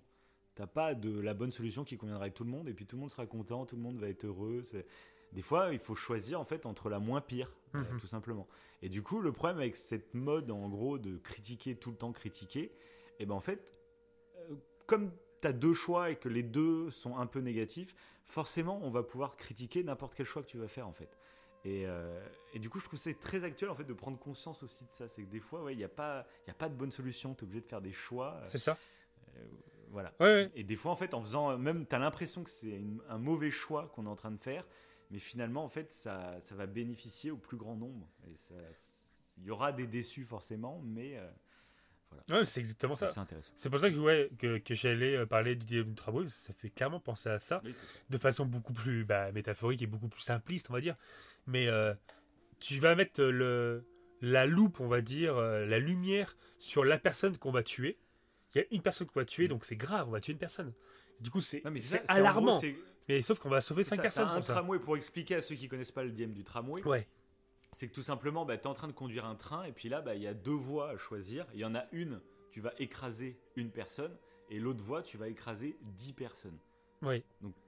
Forcément, t'as pas le choix, tu peux, es obligé de faire ça, t'as pas le droit de freiner ou je sais pas quoi, t'es obligé d'en choisir une des deux voies. Donc forcément, tu vas choisir la voie où il y a qu'une personne et tu vas la tuer. Mais est-ce que il va falloir te critiquer en disant, regardez, il a tué une personne? Non, il a évité la mort à 10, C'est ça, 10 c'est ça. personnes. en Et on va c'est ça, mettre, on va mettre la lumière. critiquer le fait, c'est ça. euh, voilà, c'est ça. Surtout qu'en plus, dans le, pas dire mince. Bah, surtout dans le dilemme du tramway, il me semble que les 10 personnes sont sur une ligne droite et que la personne toute seule, elle est euh, sur une voie changeante. Donc ça veut dire que tu C'est dois si actionner le rien, levier. voilà. Ouais, voilà. Si tu fais rien, tu tues les 10 si personnes. tu fais rien, il y a 10 personnes qui vont mourir. Si tu fais un choix, et ben là, il y en aura qu'une qui Et va c'est mourir ça qui est particulier. Même pour la personne qui. Elle a le plaisir du tramway, évidemment, mais c'est vrai que nous. euh, Et d'ailleurs, bah, on en parlait pour les Marvel. Du coup, après, les Marvel, je trouve que euh, dernièrement, avec les personnages, les super vilains qu'ils ont réalisés, euh, Mm. c'est des dilemmes du tramway, tramway mais à, échelle. Ouais, mondiale. vrai, ouais. à échelle mondiale. Ouais, c'est ça. Et c'est super intéressant. Euh, Thanos, c'était un peu le cas. d'une- Thanos, Ouais, voilà. Ça, ça. hein. Et c'est vrai que c'est un sujet. et là, moi, je, bah, pour le coup, Eboshi, enfin Princesse Mononoke, pour moi, je me rappelle, il y a longtemps, euh, je me rappelais pas en fait que c'était aussi euh, non manichéen. Pour moi, Eboshi, elle était méchante. Je me rappelais pas de ça en fait. Là, quand je l'ai revu, Je me rappelais plus en détail Ouais. assez, ouais. Mm. et là, quand je l'ai pense revu, que j'ai fait, en fait, non, elle est, elle est pas, elle est, euh, elle est complexe, comme les Elle autres personnages. Elle a l'archétype du personnage méchant, mais au final, euh, tu peux totalement comprendre ses motivations. quoi. Oui, ouais, tout à fait, ouais. Et ce qui rend en plus la, puis c'est assez- la, la scène en fait où euh, pas du coup elle se fait attaquer par les loups, euh, mais un peu plus tard où on comprend que du coup euh, ça fait un peu un système matriarcal où bah, quand justement Ashitaka ramène les soldats qui sont tombés dans le vide, il ramène deux soldats ou deux soldats ou deux paysans, je ne sais plus, des, des paysans je crois Ouais. il les ramène à la forge et on voit qu'il y a une femme qui accueille son mari du coup mais elle Ouais. l'engueule presque quoi. et Ouais, toutes les ça. femmes rigolent et du coup euh, tu te dis bah voilà c'est elle t'as l'impression que c'est elle qui qui euh, euh, qui ont l'autorité Même, même, euh, au début, on te présente un peu les femmes, toi qui travaillent à, à la forge ou je sais pas quoi. T'as l'impression que c'est des- c'est une société, on va dire, où les femmes font la popote, en gros, pour résumer. ouais Et au fur et à mesure, tu te rends compte, elle dit, bah non, en fait, euh, moi, je préfère faire partir les hommes au combat parce que j'ai plus confiance dans les femmes qui sauront défendre notre camp, en fait, sur place. En fait. c'est ça Euh, donc c'est ça qui est intéressant aussi là-dedans, c'est que tu- on te fait croire que les femmes restent à la popote, alors qu'en fait elles, elles restent euh, Ouais. dans le camp pour le défendre. parce qu'elles sont meilleures à l'arquebuse pour- elles sont me- Ouais, c'est ça, voilà. Ils, euh, ouais, ils, ont, ils, ils évoquent ça ouais donc ça c'est intelli- ouais, c'est intelligemment fait parce que du coup euh, tu vois que cette dame a, bah, mis en place un, syst- un système un peu où elle met bah, les, les, les femmes au premier plan, etc. Et tout. En plus, elle aide les, les personnes qui sont malades. Tu te dis, en fait, non, elle est pas. ouais, elle est réellement pas méchante. Du coup, j'ai trouvé, même jusqu'à la fin, en fait. hein, euh, elle, ce qu'elle veut, c'est pouvoir décimer la forêt sans être euh, embêtée, en gros, par ces légendes euh, japonaises. Ces légendes japonaises, en fait, qui, euh, qui sont le symbole de la forêt.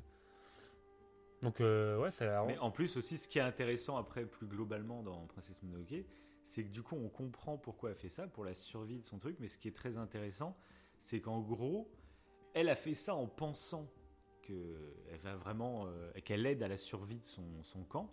Mais finalement, si elle va trop loin, bah, c'est ce qui pourrait aussi causer sa perte. Si elle déracine tout, enfin si, euh, si- Oui, tout à est- Voilà. Donc il y a ça aussi, il y a le côté. euh, tu luttes pour ta survie, mais peut-être qu'en ayant les meilleures intentions du monde pour la survie de ton camp, ça se trouve, tu fais aussi des actions qui vont mener à ta perte Ouais. euh, plus tard. euh, enfin voilà, c'est pour ça que ce film est à plusieurs, euh, plusieurs grilles de lecture qui sont tellement intéressantes, je trouve. Ouais, trop, trop. Bah d'ailleurs, euh, pour parler d'une scène particulière que je, moi, qui m'a fait frissonner, euh, c'est le duel entre San, donc princesse Mononoke, et Eboshi Mm. dans les forges. Je sais pas, ça m'a. Oui. Ça- Bah, moi, c'est une des scènes qui m'est restée euh, euh, gravée. Ah ouais? Euh, dans mes souvenirs de Princesse Mononoke, là, quand tu sais, elle court euh, Ouais, sur le les mur toits, avec, euh, enfin, ouais. tout ça. Ça, c'est une des scènes qui était vraiment restée gravée dans mon truc.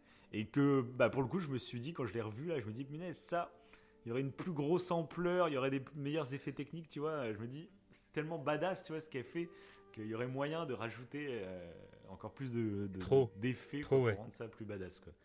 Mais j'ai adoré. Bah, D'ailleurs, euh, un truc qui est intéressant aussi par rapport à Eboshi, c'est vraiment un personnage qui, euh, euh, englobe beaucoup de choses. Elle est attaquée par l'empereur. C'est pour ça qu'en fait que bah, justement tu t'évoquais les femmes qui défendent la forge à un moment donné, et c'est des samouraïs qui viennent attaquer, parce qu'en fait l'empereur convoite ses terres. Il s'est rendu compte que les terres que Eboshi utilise sont intéressantes, elles rapportent de l'argent. quoi. C'est clairement bah, euh, un- c'est intéressant. Voilà, il récolte, et ça fait référence encore une fois à maintenant, hein, quand on va chercher des ressources. euh, bah, on parlait, de- tu parlais de Raoni, quand on va prendre du bois euh, justement en Amazonie ou qu'on prend des terres pour le blé, pour, euh, pour les bovins, etc. On est obligé de décimer des forêts en fait. On est obligé de décimer des forêts pour les remplacer par des champs de maïs, pour, bah, pour après bah, nourrir les bovins et pour ensuite manger les bovins. Et je trouve que bah, déjà ça, ça fait référence à maintenant, à actuellement. Et euh, le fait qu'il y ait un autre pays qui convoite cette terre, je trouve que limite ça fait penser à la guerre, euh, la guerre euh, Russie-Ukraine. Quand tu vois que Poutine convoite l'Ukraine, l'Ukraine, l'Ukraine, L'Ukraine. L'Ukraine, c'est c'est un nouveau. euh, ouais. Quand tu vois qu'ils convoitent l'Ukraine pour le blé, de ce qu'on sait, et je pense que c'est pas la seule raison, mais en grande majorité, pour les champs de blé, je trouve que ça limite, ça pourrait faire. euh, euh, ça pourrait être une analogie. Moi, Ah ouais?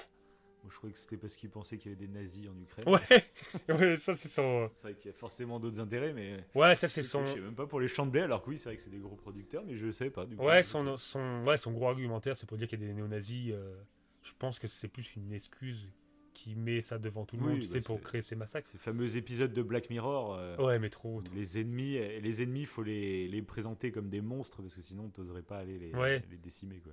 Ah, parce que l'Ukraine a beaucoup de. Ça fait partie hein, d'un des plus grands producteurs en Europe de champs de blé. Du coup, c'est un, un pays stratégique pour la Russie. Donc, euh, dites-moi si je me trompe. C'est ce que j'ai euh, cru comprendre. Mais du coup, je trouve que ça fait. euh, euh, alors que le, le film date de 80 97, tu pourrais y faire un lien à ce qui se passe actuellement. Euh, Oui, de toute façon, les guerres, hein, c'est toujours des intérêts comme ça. hein. Ah oui, mais clairement, oui. Clairement, oui. C'est pas pour le plaisir, hein, généralement. C'est ça, C'est qu'il y a un intérêt financier, il y a un intérêt. euh, Oui, toujours. Toujours. Voilà. Et là, c'est, oui, encore une fois, là, je pense que c'est une belle couverture, l'idée de dire qu'il y a des néo- néo-nazis. euh. Mais donc, bref, là, dans, euh, euh, avec Eboshi, elle se fait attaquer donc par le, l'empereur. Et ce qui est intéressant, donc, comme je le disais tout à l'heure, c'est l'époque Muromachi, donc c'est entre 1336 et 1573. Et à cette époque, justement, il y a eu beaucoup euh, de chefs, des daimos, ils appelaient ça, donc de chefs guerriers qui ont commencé à, à se créer un petit peu partout, avec du coup une petite communauté de guerriers, telle qu'est Dameboshi, qui combattait du coup le seigneur. Et là, c'est exactement ce qu'on voit dans le, dans le, dans le film, c'est qu'elle a, elle a sa forge, c'est une guerrière, c'est une chef guerrière pour le coup, elle a ses guerriers, et elle se fait attaquer par l'empereur. Et à cette époque, donc encore une fois l'époque Muromachi, bah, il y a eu beaucoup d'événements comme ça, et donc il y a eu beaucoup de guerres civiles. Ça a été un moment euh, de, d'explosion en termes de guerre civile, et aussi de création de sectes. C'est pour ça que je pense que euh, Miyazaki a pris cette époque-là, sachant qu'en plus, c'est à cette époque que l'arquebuse a commencé à arriver, et que du coup, on le voit un peu d'une certaine manière dans le dernier samouraï, que à travers euh, l'arme à poudre, on a l'arrivée de la modernité. Il y a un lien en fait, euh, l'arrivée de l'arme à poudre, et là c'est ce qu'on voit exactement dans le film. Et je pense que c'est pour ça qu'il a choisi cette époque, pour ce contexte de guerre et pour cette, ce, ce, ce problème justement entre modernité et, euh, et tradition. C'est pour ça que moi ça m'a fait penser clairement au Dernier Samouraï, qui est un de mes films favoris aussi. ouais, j'avais pas vu. euh, ouais, c'est vrai. Et c'était du coup cohérent historiquement. Par contre, Mhm. euh, il y a les chefs guerriers, de ce que l'on sait, c'était souvent des hommes. Là, il a Eboshi, tous les personnages qu'on voit dans l'animé sont des personnages fictifs, évidemment. Il s'est inspiré d'un d'une époque historique réelle, mais tous les personnages qu'on voit qui sont cités, c'est totalement fictif. Et Eboshi, bah, une chef guerrière, même si on en avait parlé dans, euh, je crois, dans notre euh, euh, mince, dans notre story show, on avait parlé qu'il y a d'une guerrière samouraï. Je sais pas si tu te... Exact. Ouais. Mm, oui, bien sûr. Donc il y en avait, hein, clairement, mais c'était plutôt rare. Et là, à travers Eboshi, il a aussi fait quelque chose d'intéressant. C'est quelqu'un qui avait remarqué ça, et que je trouve pas bête de, le préciser. C'est que la Eboshi, elle, respecte le code Bushido, donc le code samouraï, à merveille. Elle est droite, elle est courageuse, elle est bienveillante, elle est sincère, elle est honnête, elle est loyale, du moins avec sa communauté même elle est polie, elle, elle représente vraiment toutes les valeurs du code Bushido, donc du code des samouraïs. Et Mhm. c'est plutôt intéressant, euh, parce que du coup elle n'est pas samouraï, elle se fait justement attaquer par les samouraïs. Donc, elle qui est chef guerrière qui euh, représente sa communauté, euh, elle est moralement, elle est plus proche du Bushido que les samouraïs qui attaquent. Mhm. Donc voilà, je trouve ça intéressant. Je trouve ça intéressant. Puis, puis par contre, à cette époque-là, c'était les gens qui étaient hors du système féodal japonais. C'était les gens du spectacle, les mendiants. Euh, on parle pas des, des prostituées, des lépreux particulièrement. Je pense que là, euh, Miyazaki, il a pris du coup les lépreux et euh, les prostituées parce que ça marque nous, visuellement, ça nous marque plus que s'il aurait pris des mendiants et des gens du spectacle. Peut-être que on l'aurait vu, en parlant de d'Ameboshi, un peu moins, euh, j'ai envie de dire, généreuse.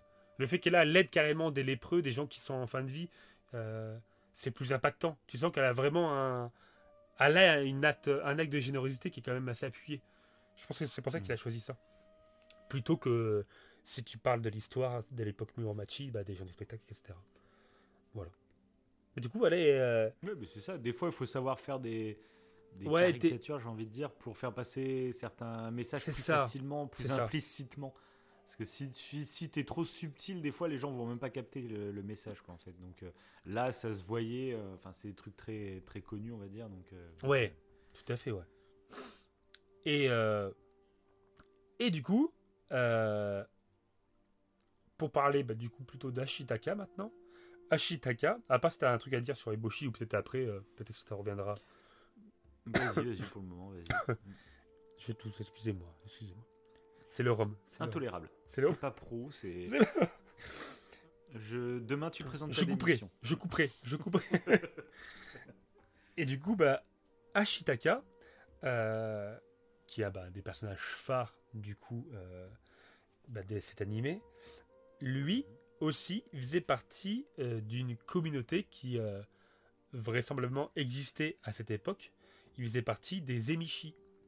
Donc les Emishi, c'était des, des peuples, on veut dire, euh, des tribus autochtones, si on peut dire ça comme ça, euh, qui étaient bah, en dehors du système japonais, mais euh, un peu comme les Gaulois, et les, les, pour faire des références à la. France, un peu comme les Gaulois par rapport aux Romains. quoi. Voilà. Et les Emishi, du coup, n'avaient pas des armes modernes, n'avaient pas l'arquebuse, mais ils étaient réputés pour être très forts à l'arc, à cheval. Et voilà. Et c'est ce qu'on voit dans le film, enfin dans le film, dans l'animé. Mhm.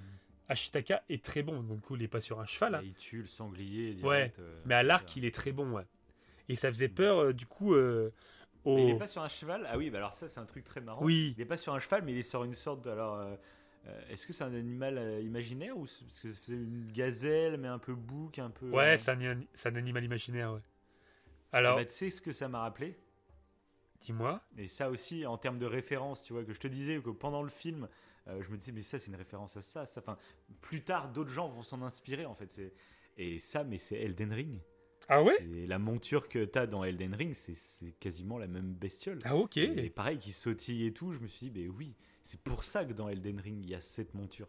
C'est euh, en génial. partie, je pense. Enfin, c'est inspiré de, de, c'est de Miyazaki, hein, euh, le créateur de Elden Bah oui, Ring et tout le à fait, créateur de, de Mononoke. Et je suis sûr que c'est une référence. Mononoke, ça a tellement marqué la culture japonaise euh, que dans Elden Ring, on a une créature comme ça. Pourquoi dans Elden Ring, on a une sorte de, de, de, de bouc gazelle, on sûr. sait pas trop ce que c'est. C'est obligé. Enfin, pour moi, je- quand j'ai regardé Mononoke, je me suis dit, mais en fait, c'est obligé que c'est ça la référence. C'est obligé. Voilà forcément. Parce que ouais c'est. Parce que du coup, il y a beaucoup de trucs qui m'ont fait penser à Elden Ring. Euh, le combat bah, contre le gros, euh, euh, contre le gros sanglier, justement, pour moi, c'était un combat de boss à la Elden Ring, en fait. Et je me suis dit, ben oui, en fait, c'est voilà. Donc c'est une des multiples références que j'ai pendant Ok. le film. Je me suis dit, ben oui, putain. Et c'est ça qui m'a bluffé quand j'ai regardé Mononoke, c'est que je me suis dit, mais il a inspiré combien d'œuvres en fait derrière lui? Et j'adore ces œuvres qui qui sont peut-être pas parfaites, etc., mais qui vont laisser leurs traces et qui vont inspirer tellement de d'autres choses derrière. C'est j'adore. Bah d'ailleurs, quand en, en parlant de ça, moi j'y ai pensé euh, il y a pas longtemps. C'est quel euh, bah, C'est c'est Doctor Strange, Doctor Strange 2 du coup, euh, où euh, t'avais des moments où la musique s'arrêtait. T'avais un temps mort, t'avais un silence. Et là, ça m'a surpris du coup dans Princesse Mononoke quand Ashitaka, à chaque fois que Ashitaka rencontre le dieu cerf et qu'on le voit marcher le dieu cerf, t'as un, silence, mais un silence de malade. Euh, et euh, du coup, les temps morts existaient. Je sais pas, dans Doctor Strange, bah, c'est beaucoup, ça, ça date d'il y a très peu de temps. C'est plus pour l'horreur. Oui, oui, dans Doctor Strange, ils s'en servent pour l'horreur, Ouais. pour créer un sentiment un peu de malaise. De... Et. Moi, j'adore quand on joue avec l'audio comme ça. Ah bah oui, voilà, c'est ça ça. crée quelque chose à chaque fois. Tu crées. Tu... Mais là, déjà, ils ont, ils ont, ils utilisaient ça. Je, Mm. ça m'a surpris en fait de le voir dans un, d'un- bah, dans un animé euh, et déjà dans un animé, mais dans un, un truc aussi, T'as euh, l'impression que le, aussi vieux. le temps s'arrête. Tu vois, le temps Ah ouais, mais c'est très fort. Ouais, voilà. quelque chose. C'est exactement et- ça. Ouais, j'adore cet effet, moi. J'en parle tout le temps. Dès que dans, dans un film, il y a un moment de silence, etc., je- à chaque fois, j'en parle. hein. Et c'est encore mieux d'aller les voir. Quand il se passe ça dans un film, c'est d'aller le voir dans une salle de cinéma. Ce que je dis à chaque fois. Mais le moment où la salle de cinéma est silencieuse et que personne ne parle, t'as Ouais. pas un bruit, limite les gens se retiennent de tousser ou je sais pas quoi. Ça, j'adore ces moments-là, moi. C'est vraiment des moments en salle que tu vis, quoi. Bah trop. Des fois même c'est limite surprenant parce que quand t'as pas l'habitude, tu- limite t'as envie de regarder les autres euh, pour te pour dire. Oui, mais c'est ça. y a pas un problème, ça, là. C'est un vrai moment, ça crée quelque chose. Ouais, c'est ça. Et puis même toi, mais, tu sais, tu l'as déjà eu cette sensation de. Attends, faut pas que je tousse à ce moment-là parce que. Oui, mais clairement. j'adore ces moments-là. Ça, ça te. Parce que c'est ça qui est marrant, c'est que des fois, tu sais, on dit pour attirer l'attention, il faut faire du bruit, il faut s'agiter, etc. Mais des fois, en fait, un silence, et ben c'est ça qui va capter ton attention. Tu vas faire ouf. Attends, il se passe quoi là? Et, et tu vas être à fond dedans, en fait. Et bref, Ah oui, c'est l'inverse d'un screamer, tu vois, j'ai l'impression. c'est l'inverse, mais ça a tout autant d'effets. Et moi, j'adore ces moments-là. Et bon. Et d'ailleurs, du coup, qu'as-tu pensé d'Ashitaka?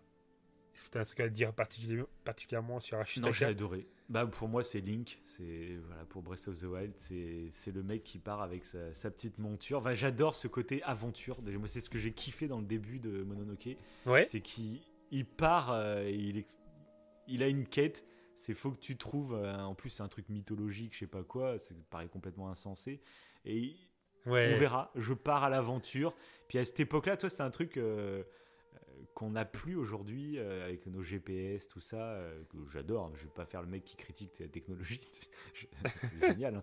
Mais euh, ça t'enlève. C'est pour ça que des fois, nous, on fait des, des, des Breath of the Wild, comme on appelle. C'est-à-dire qu'on on prend soit à pied en randonnée, soit en voiture, soit en trottinette, soit en vélo, je ne sais quoi, tu vois. C'est juste partir sans avoir aucune idée de où tu vas. Juste, tu vas aller au gré de tes envies. Tu vas rouler, tu vois un truc intéressant, bon bah j'y vais, je vais aller par là. Je Ouais, sais même ouais, pas où trop. tu vas. Et on appelle ça des Breath of the Wild, nous. Parce que justement, c'est ce que Breath of the Wild a créé chez nous en tant que joueur. C'est on n'a pas de point prédestiné, on va là où on notre cœur nous le dicte, tu vois. Oui.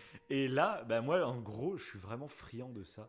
Et là, je l'ai ressenti en- dans un film, en fait, où le mec, bah, il, il quitte son village et puis il part à l'aventure. Et puis, puis direct, il découvre, tu sais, la scène de guerre. Là. Ça, pareil, ça m'a fait pas mal cogiter. Tu dis que c'est un mec dans une petite contrée, toute tranquille et tout. Il, il part à l'aventure. et il se retrouve sur une scène de guerre. Il a rien à voir, il connaît même pas aucun camp. Et forcément, bah, tu... qu'est-ce qui se passerait dans ta tête, toi, si t'arrivais sur une scène de combat euh, Hmm. Il y en a qui sont en train de, de- d'exécuter des gens, mais est-ce que c'est vraiment les méchants? T'en sais rien en fait. Euh, ça aussi, c'est un truc qui revient dans le jeu God of War. Le fait euh, que t'as des pulsions, tu vois un peuple en train de se faire massacrer, t'as envie d'y aller, euh, de dire bah, c'est, eux, c'est les victimes, c'est eux. Euh, sauf qu'en fait, bah, t'en sais rien. rien, ouais. Toi, t'arrives à un moment donné, ça se trouve, euh, c'est ceux qui sont en train de se faire tuer là, bah, c'est eux qui ont attaqué en premier. En fait, t'en sais rien. T'arrives à un moment donné. Et ça, c'est ce qui ça m'a donné cette sensation quand. Enfin voilà. Je pars dans plein de trucs, mais en tout cas, c'est. Il y a tellement de trucs intéressants en fait. Mais en fait, ce film. Euh, toutes les scènes, en fait, y a, je trouve, il y a des, même des fois, c'est des détails, tu vois. Je sais même pas si les gens, je sais même toi, est-ce que tu as ressenti un truc sur cette scène? Mais moi, elle a été très forte. Quand il est arrivé sur le champ de bataille, je te jure, euh, ça, ça m'a fait cogiter, ça m'a fait réfléchir et j'ai trouvé ça génial. Voilà. Ok. Ok, ouais, non, moi je pense pas particulièrement. euh, Après, on, vo- d'accord. on voit ce qui m'a marqué plus, c'est qu'il laissait euh, au départ, mais même pas forcément sur cette première scène d'ailleurs, parce qu'il essaie de ne pas tuer. Je trouve ça très intéressant. Euh, Ouais. Il essaie de ne pas tuer. À part là, du coup, il se sent obligé, Mhm. parce qu'il voit que justement il y a des familles qui sont en train de se faire tuer. Mais euh, tout le long, euh, de toute façon, c'est son but. hein, de toute façon, quand il part du coup de son village, il doit essayer de véhiculer bah, un- de la non-haine. Alors, je sais plus comment, comment il nomme ça, mais Mhm. Aucune haine en gros. Euh, et je trouve ça super intéressant. C'est euh, c'est un peu comme si c'était Yoda qui lui débalançait une quête. Euh, essaye ouais. d'apporter la paix dans le monde et il se met jamais dans un camp ou l'autre. À part, c'est Ouais, bah vrai. Bah oui, c'est ça. c'est cette première scène, mais après par la suite, et même d'ailleurs Joe, euh, le maître de la secte, on va dire ça comme ça, à un moment il le dit, il dit mais il est dans quel camp lui? En fait, c'est qu'il Ouais. choisit pas de camp. Il n'est pas de camp en fait. C'est pas. Ça. Il veut essayer de de, de, bah, de- qu'il y ait la paix entre les deux. Et du coup, il se met dans des positions à chaque fois. euh, bah, il se fait tuer. Quoi. Et heureusement. Ouais, ça. Et à chaque fois, oui, c'est ça. C'est que il- en voulant se mettre dans aucun camp, et ben en fait, il... t'as d'autres qui pensent qu'il est contre eux. C'est ça. neutre, des fois, ça veut dire que t'es contre. Et un truc que j'ai trouvé aussi intéressant euh, et que je trouve super bien tourné globalement dans tout le film, c'est que justement quelqu'un qui a des euh, qui a cette envie d'être neutre, qui a cette envie d'être euh, euh, le plus pacifiste possible, etc. ben, en fait, il peut changer en tombant amoureux. Oui, qu'il tombe, on va dire, amoureux de Mononoke. tout à Et je fait. trouve que l'histoire d'amour qu'il a avec elle est tout en retenue. C'est pas du tout cliché, même à la fin, ils sont pas en train de se galocher ou je sais pas quoi. Ah oui, c'est fin, pas du tout une happy à la fin d'ailleurs. voilà, c'est ça.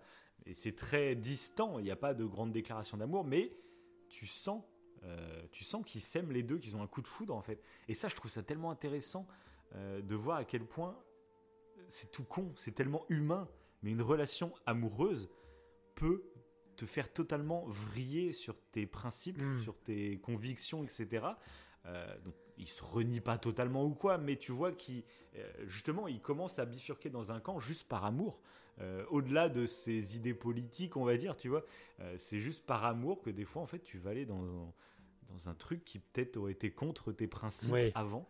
Et ça aussi, j'ai trouvé que enfin, c'est très original de traiter euh, une histoire d'amour comme ça, qui reste en plus tout en retenue. Moi, j'adore quand les, histoires d'amour, des fois, restent. Je parlais tout à l'heure des, des scènes de sexe pour montrer euh, l'intensité des sentiments et tout, mais j'aime bien aussi des fois quand ça reste en retenue. C'est pas un truc un peu euh, niais, tu vois, d'histoire d'amour, histoire de mettre une histoire d'amour.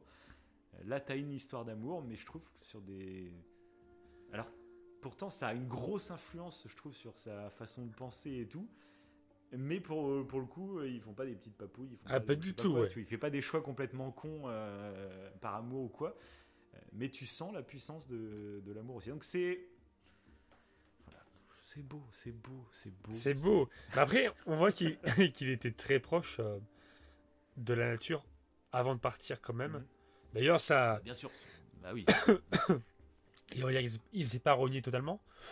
Mais euh, pour autant, il, il condamne pas d'emblée euh, la forge, etc. Tu vois, au contraire, il, Oui. il sympathise tout ça. Tu vois, Euh, tu dis que c'est quelqu'un qui vient d'un peuple qui vit dans la nature, euh, très, ça. euh, sommairement, etc. Et donc direct quand ils voient une forge, ça pourrait être le cliché du, euh, tu vois un peu à la Red Dead quand ils arrivent auprès de la ville et puis tu vois les les fumées noires dégueulasses et puis direct tu dis, ça c'est le mal, ça c'est pas bien. Lui en fait il y va en toute euh, Mais d'ailleurs, ça, bah, vous Mais avez vos raisons tu- et euh, je suis intéressé pour savoir comment vous vivez. etc. mais tu parles de Red Dead, mais j'y ai pensé aussi. Ça m'a fait aussi penser Bah à Red Dead, bah ouais. Oui, aussi, mais je t'ai dit, c'est pour ça. je te jure, ce, Le ce fait que les- les- regardé, c'était Ouais, parce que euh, Red Dead, les bah, ceux qu'on dirige, euh, ils représentent justement un peu Ashitaka, des mecs qui sont dans leur. euh, qui vivent de façon traditionnelle et qui n'ont pas envie de. euh, exact. Bon, c'est pas totalement le cas d'Ashitaka, justement, c'est la nuance. Mais là, pour le coup, dans Red Dead, ils veulent pas. euh, Ils refusent la modernité. Enfin, ils sont. On sait pas trop, en fait. euh, ils- Mais il y a un peu ce. Si, il y a- il y a ce concept-là. Où la- Dans Red Dead, c'est qu'ils refusent la loi, en gros. Ouais, la loi, ouais. Et Pour eux, imposer des lois, c'est imposer euh, une nuisance à la liberté. Et du coup, ça c'est autre chose. On vous invite à écouter notre podcast sur Red Dead Redemption. Ouais, et aussi euh, le podcast sur La La Land. Comme ça, vous allez comprendre Oui. comment l'amour aveugle et pourquoi par amour on peut faire des choses euh, parfois stupides, malheureusement. Mais ça s'explique neuroscientifiquement. Mais c'est pas le sujet. c'est Pas... On, peut pas tout parler. Il y a trop de trucs à évoquer dans ce dans ce Faut film. qu'on apprenne à se centrer quand même, hein, parce que là, euh, Non, non, non. c'est plus possible. Non, non, moi, j'aime bien. Moi j'aime bien. Dites-le dans les commentaires si vous aimez bien ou pas. Et euh, bah d'ailleurs, euh, Ashitaka, ça fait euh, son village fait référence à un peu une, une ancienne euh, pratique euh, au Japon, si on peut appeler- ça une pratique. C'est un peu le, le, le- la, la- le- ce qu'on appelle le Satoyama. Satoyama. C'est le fait que Oui. ça dit quelque chose. On en avait parlé à l'époque d'Animal Crossing. Exactement, c'est ça, exactement, c'est ça. Le fait en fait d'essayer d'être en lien avec la nature. euh, et là, Satoyama, bah, il y a un lien en fait entre la montagne et euh, les champs de rizière et le village. Et en fait, euh, bah, le peuple qui habite près de la montagne essaie de, de, de- respecter la montagne. Et avec par exemple les feuilles mortes qui tombent de la forêt proche de la montagne, ça leur sert pour euh, les rizières. Il y a comme un, il y a une harmonie en fait. Il y a un cycle euh, et ça, ça pouvait se faire à l'époque. Et on voit que là, il est obligé de partir parce que il y a le sanglier qui arrive chez lui, parce que le sanglier a été touché par quoi? Par une balle d'arquebuse. C'est pour ça que le sanglier est maudit. Euh, donc c'est la modernité qui, d'une certaine manière, métaphoriquement en fait, qui le fait sortir de chez lui et qui l'amène à la rencontre du coup d'Eboshi. Et, euh, et de toute façon, euh, coûte que coûte, maintenant que la modernité est là, bah, c'est plus possible de vivre dans cette manière traditionnelle qui est le Satoyama. On peut plus. En fait, et je trouve qu'à travers Ashitaka, on voit ça aussi. Lui, il sait pas qu'il est. On le voit que ça l'embête en fait de partir. Euh, D'ailleurs, le Miyazaki euh, parle du fait que la malédiction euh, qu'il chope, elle est absurde. Il dit, elle est absurde la malédiction. Mais il dit, il l'a volontairement. Je l'ai pas forcément trouvé absurde, mais lui, il a voulu le faire de cette manière pour dire que parfois dans la vie, on chope des maladies, on chope des trucs Voilà. qui, qui n'ont aucun sens. c'est c'est malheureux, c'est comme ça, c'est absurde. Mm. Et à travers Ashitaka et la malédiction qu'il chope en voulant défendre son village, bah, il voulait présenter ça. C'est intéressant. C'est Et tu sais, en intéressant. plus, ils en parlent, et alors je sais plus à quel moment, j'aurais dû le noter, mais ils en parlent de ça à un moment, euh, où il explique en gros que bah, pendant longtemps, à chaque fois, on a expliqué que quand tu tombais malade, bah, c'est parce que tu as. que, genre, euh, s'il y a une épidémie de je sais pas quelle maladie, bah, au lieu de dire c'est juste, bah, c'est comme ça, c'est la nature, c'est le, hasard, etc.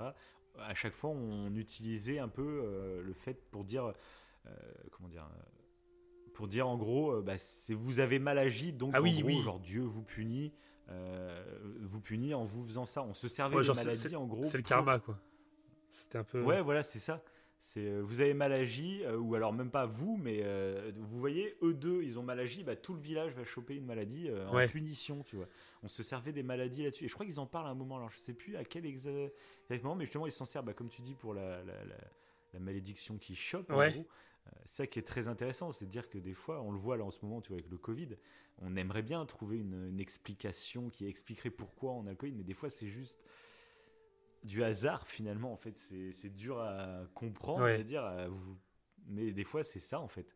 Euh, donc c'est intéressant, je trouve. euh, Alors je sais plus à quel moment ils en parlent, mais bref. Bah d'ailleurs, euh, tu parles du Covid, mais moi la malédiction euh, avec le sanglier, ça me fait penser à un virus. hein. Ça me fait penser clairement à un virus. Mm. limite un peu au tétanos. Euh, vu que le sanglier il devient un démon à cause de la balle à l'intérieur de lui, et le tétanos est lié bah, au fer rouillé, ça m'a fait penser à ça. Mm. Et du coup, bah, parce que forcément, bah, ça. Peut-être qu'il y a. Ou même la rage. Même La rage aussi, ouais. euh, où l'animal devient complètement fou et s'il te mord, bah, tu peux choper la rage aussi. C'est ça, c'est ça, euh, ouais.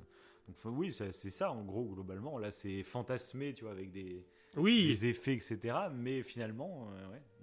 et d'ailleurs, encore une fois, un autre, euh, une autre scène qui me fait penser au dernier samouraï, c'est quand il se coupe le chignon juste avant de, par- avant de partir. Oui, c'est vrai. Mm. ça me fait penser bah, comme les samouraïs euh, de la, la même scène qu'on voit d'ailleurs dans le dernier samouraï c'est vraiment un acte euh, bah voilà tu, tu perds ton statut. Et là, c'est pour ça qu'il se cache d'ailleurs quand il s'en va. Il perd son statut euh, de prince parce qu'il était prince hein, dans le village. Oui, en plus. et, euh, et du coup il s'en va. Du coup c'est ouais, son, son parcours comme tu dis bah, du coup il est super intéressant parce que c'est grâce à lui que petit, petit à petit bah, on va voir la forêt magique. On va voir les sylvains qui représentent du coup les arbres c'est via je trouve Ashitaka et évidemment San qu'on va voir un peu plus tard euh, qu'on voit tout ce concept de forêt magique et je trouve ça bah, super intéressant. Et pour le coup bah, du coup euh, c'est clairement inspiré donc du shintoïsme. Euh, tous les animaux, bah, les, le sanglier, les loups, le dieu cerf, tout cela c'est des mélanges en fait, soit de yokai, donc euh, dans le folklore japonais c'est euh, un peu des esprits euh, malfaisants en grande majorité, des esprits qui viennent du paranormal, donc c'est inspiré de yokai ou de kami. Et ça, je ne connaissais pas ce que c'est les kami. En fait, dans le shintoïsme, c'est une, croyance qui dit que tout objet, tout être vivant a une, une âme et a une divinité. En fait, c'est un mélange entre ce qu'on appelle l'animisme. Donc l'animisme, ça, ça, ça se tire de croyances d'ailleurs africaines, ou euh, d'ailleurs dans le vaudou, dans d'autres euh, croyances comme ça africaines, où ils pensent que justement tout est habité par une âme, les cailloux, voilà les plantes, tout a une âme. Ça mélange ça et euh, un côté un peu polythéiste chez, du coup, enfin dans la croyance shintoïste, où en plus d'avoir chaque objet, chaque être a une âme, en plus d'avoir une âme, il y a aussi une divinité. Donc c'est-à-dire que les arbres ont tous une âme et sont tous une divinité. Tout est divin en fait. Il y a et c'est pour ça qu'il y a comment dire un- une sacralisation de la nature un peu. La nature elle est si importante parce que tout est sacré en fait. Tout chaque objet, chaque chose est euh, voilà les camis qu'on voit bah, par exemple les sylvains, les sylvains c'est les petits bonhommes qu'on voit d'ailleurs aussi dans Korogu. ouais les korogu. Et Korogu de Wild, Exactement. c'est clairement là. euh, Et ça, ce sont bah, des, euh, des, des- les âmes des arbres. Clairement. Ils représentent chaque arbre. Et c'est pour ça qu'à un moment, C'est bah. un peu comme les petits lutins chez nous. Et voilà, dans les exactement. Dans les forêts, euh, C'est ça, même ouais. chose, quoi. Exactement. Mais D'ailleurs, c'est le même nom. Parce que là, il y a pas longtemps, j'ai lu une BD avec ma fille, Ragnarok, qui du coup qui est inspirée bah, du coup de, de, de croyances plus occidentales et plus françaises. Et euh, dedans, il y a les Sylvains. Et les Sylvains, c'est une âme qui sort de l'arbre. Mais c'est le même principe qu'on voit. euh, euh, et d'ailleurs, dans Princess Mononoke, ils appellent ça des Sylvains aussi. Ce qu'on nomme Korogu dans Breath of the Wild, là dans Princess Mononoke, ils appellent ça Sylvain. Mais c'est exactement la même chose. C'est pour le coup, c'est la, la même chose. Les lutins et euh, les Korogu qu'on voit, c'est le même principe. C'est l'âme d'un arbre. Mhm. Et du coup, bah, tout, t'as une âme. Et ce qui est intéressant, c'est qu'à cette époque, euh, le fait que euh, comment Ashitaka soit près de la montagne, c'est pas pour rien parce que et encore maintenant, je pense, mais du moins peut-être plus à l'époque, les montagnes étaient sacrées et euh, parce que les montagnes étaient remplies de kami. Donc encore une fois, les kami, c'est ces fameuses âmes. De, Ouais, de Lionel. Camille. de Lionel Camille. oui. Ouais, donc il y avait beaucoup de voulais- je Il y, avait beaucoup de disparitions. en plus, il y a un lien à la mort, hein, vraiment, les Camille. Parce que du coup, les. les euh, Je sais que ça se trouve, c'est pas son vrai nom de famille. Il a fait. Ah, tu, tu viens de m'éclairer quelque chose. C'est peut-être un pseudo qu'il a choisi justement en rapport avec ça. Ça s'écrit comment? Lionel K-A-M-I C'est- Non, C-A-M-I. Ah, non, c'est. Oui, il s'est trompé. On lui posera la On lui posera la question, on lui posera la question. Et du coup, bah, les kami, euh, c'est aussi si quelqu'un meurt au Japon, son âme, son kami. Donc il y a- il y, a plusieurs kami différents. Évidemment, je ne suis pas shintoïste pour vous dire tous les noms différents. On risque en plus de les écorcher. Mais du coup, tu deviens un kami et euh, ton kami va aller à la montagne en attendant d'être purifié. Et du coup, c'est pour ça que c'est considéré d'être dangereux d'aller en montagne, aussi à cause de ça, parce que si tu allais en montagne, en plus d'avoir les, kami de la forêt, tu avais aussi les kami des morts qui sont en attente d'être purifiés pour aller vers le ciel. Le montagne, c'est vraiment le lien entre la, la terre et le ciel. C'est pour ça que les montagnes sont sacrées, Euh, du moins surtout à l'époque euh, euh, Muromachi. Donc il y a tout un délire, de toute façon qu'on voit évidemment dans dans l'animé. C'est pour ça que c'est dans la montagne où il y a euh, bah, San, princesse Mononoke, qui vit avec les loups, où il y a le dieu cerf. C'est pas pour rien. Parce que c'est vraiment un endroit bah, justement où, euh, où on est censé de ne pas y aller, ne pas toucher.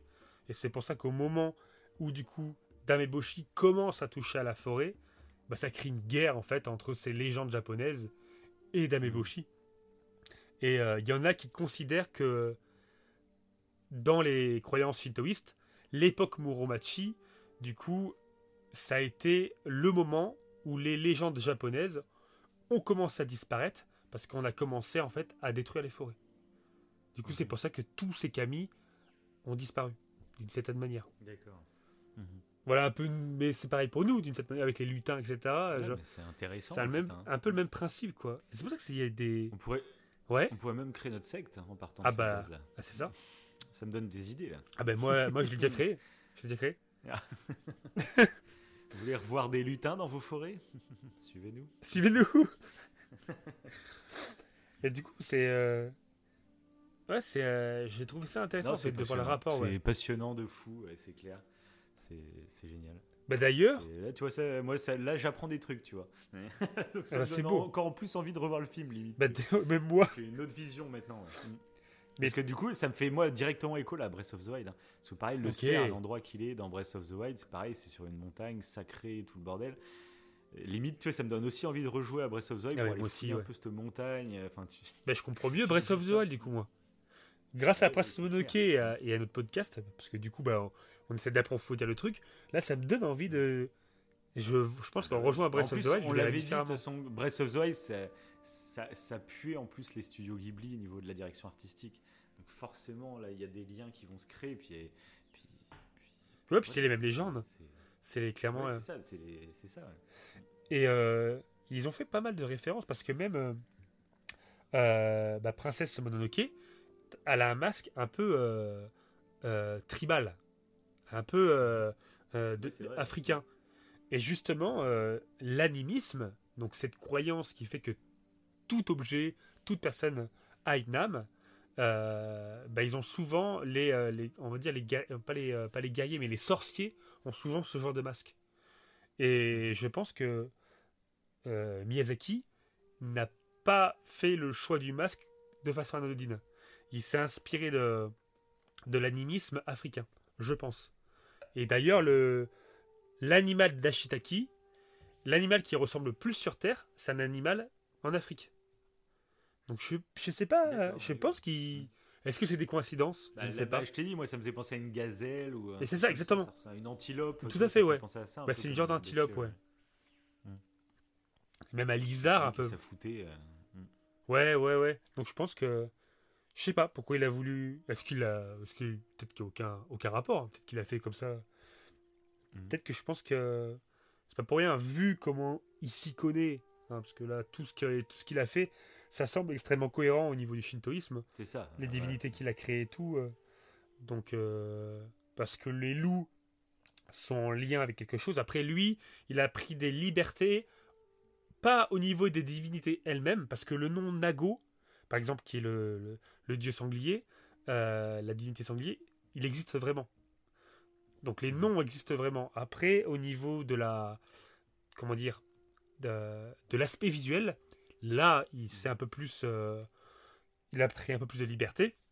Et par exemple, le loup, il s'est inspiré d'un yokai euh, qui a plusieurs queues. On voit que le loup mère, donc la, la, la mère de, de Princesse Mononoke, elle a plusieurs queues. Je sais pas si t'as fait gaffe. Elle a deux queues. Ah non, même pas, ouais, d'accord. Voilà. Et bah dans les dans les yokai euh, qui ressemblent du coup à ce type de euh, de loup, je crois que c'est un renard dans les yokai.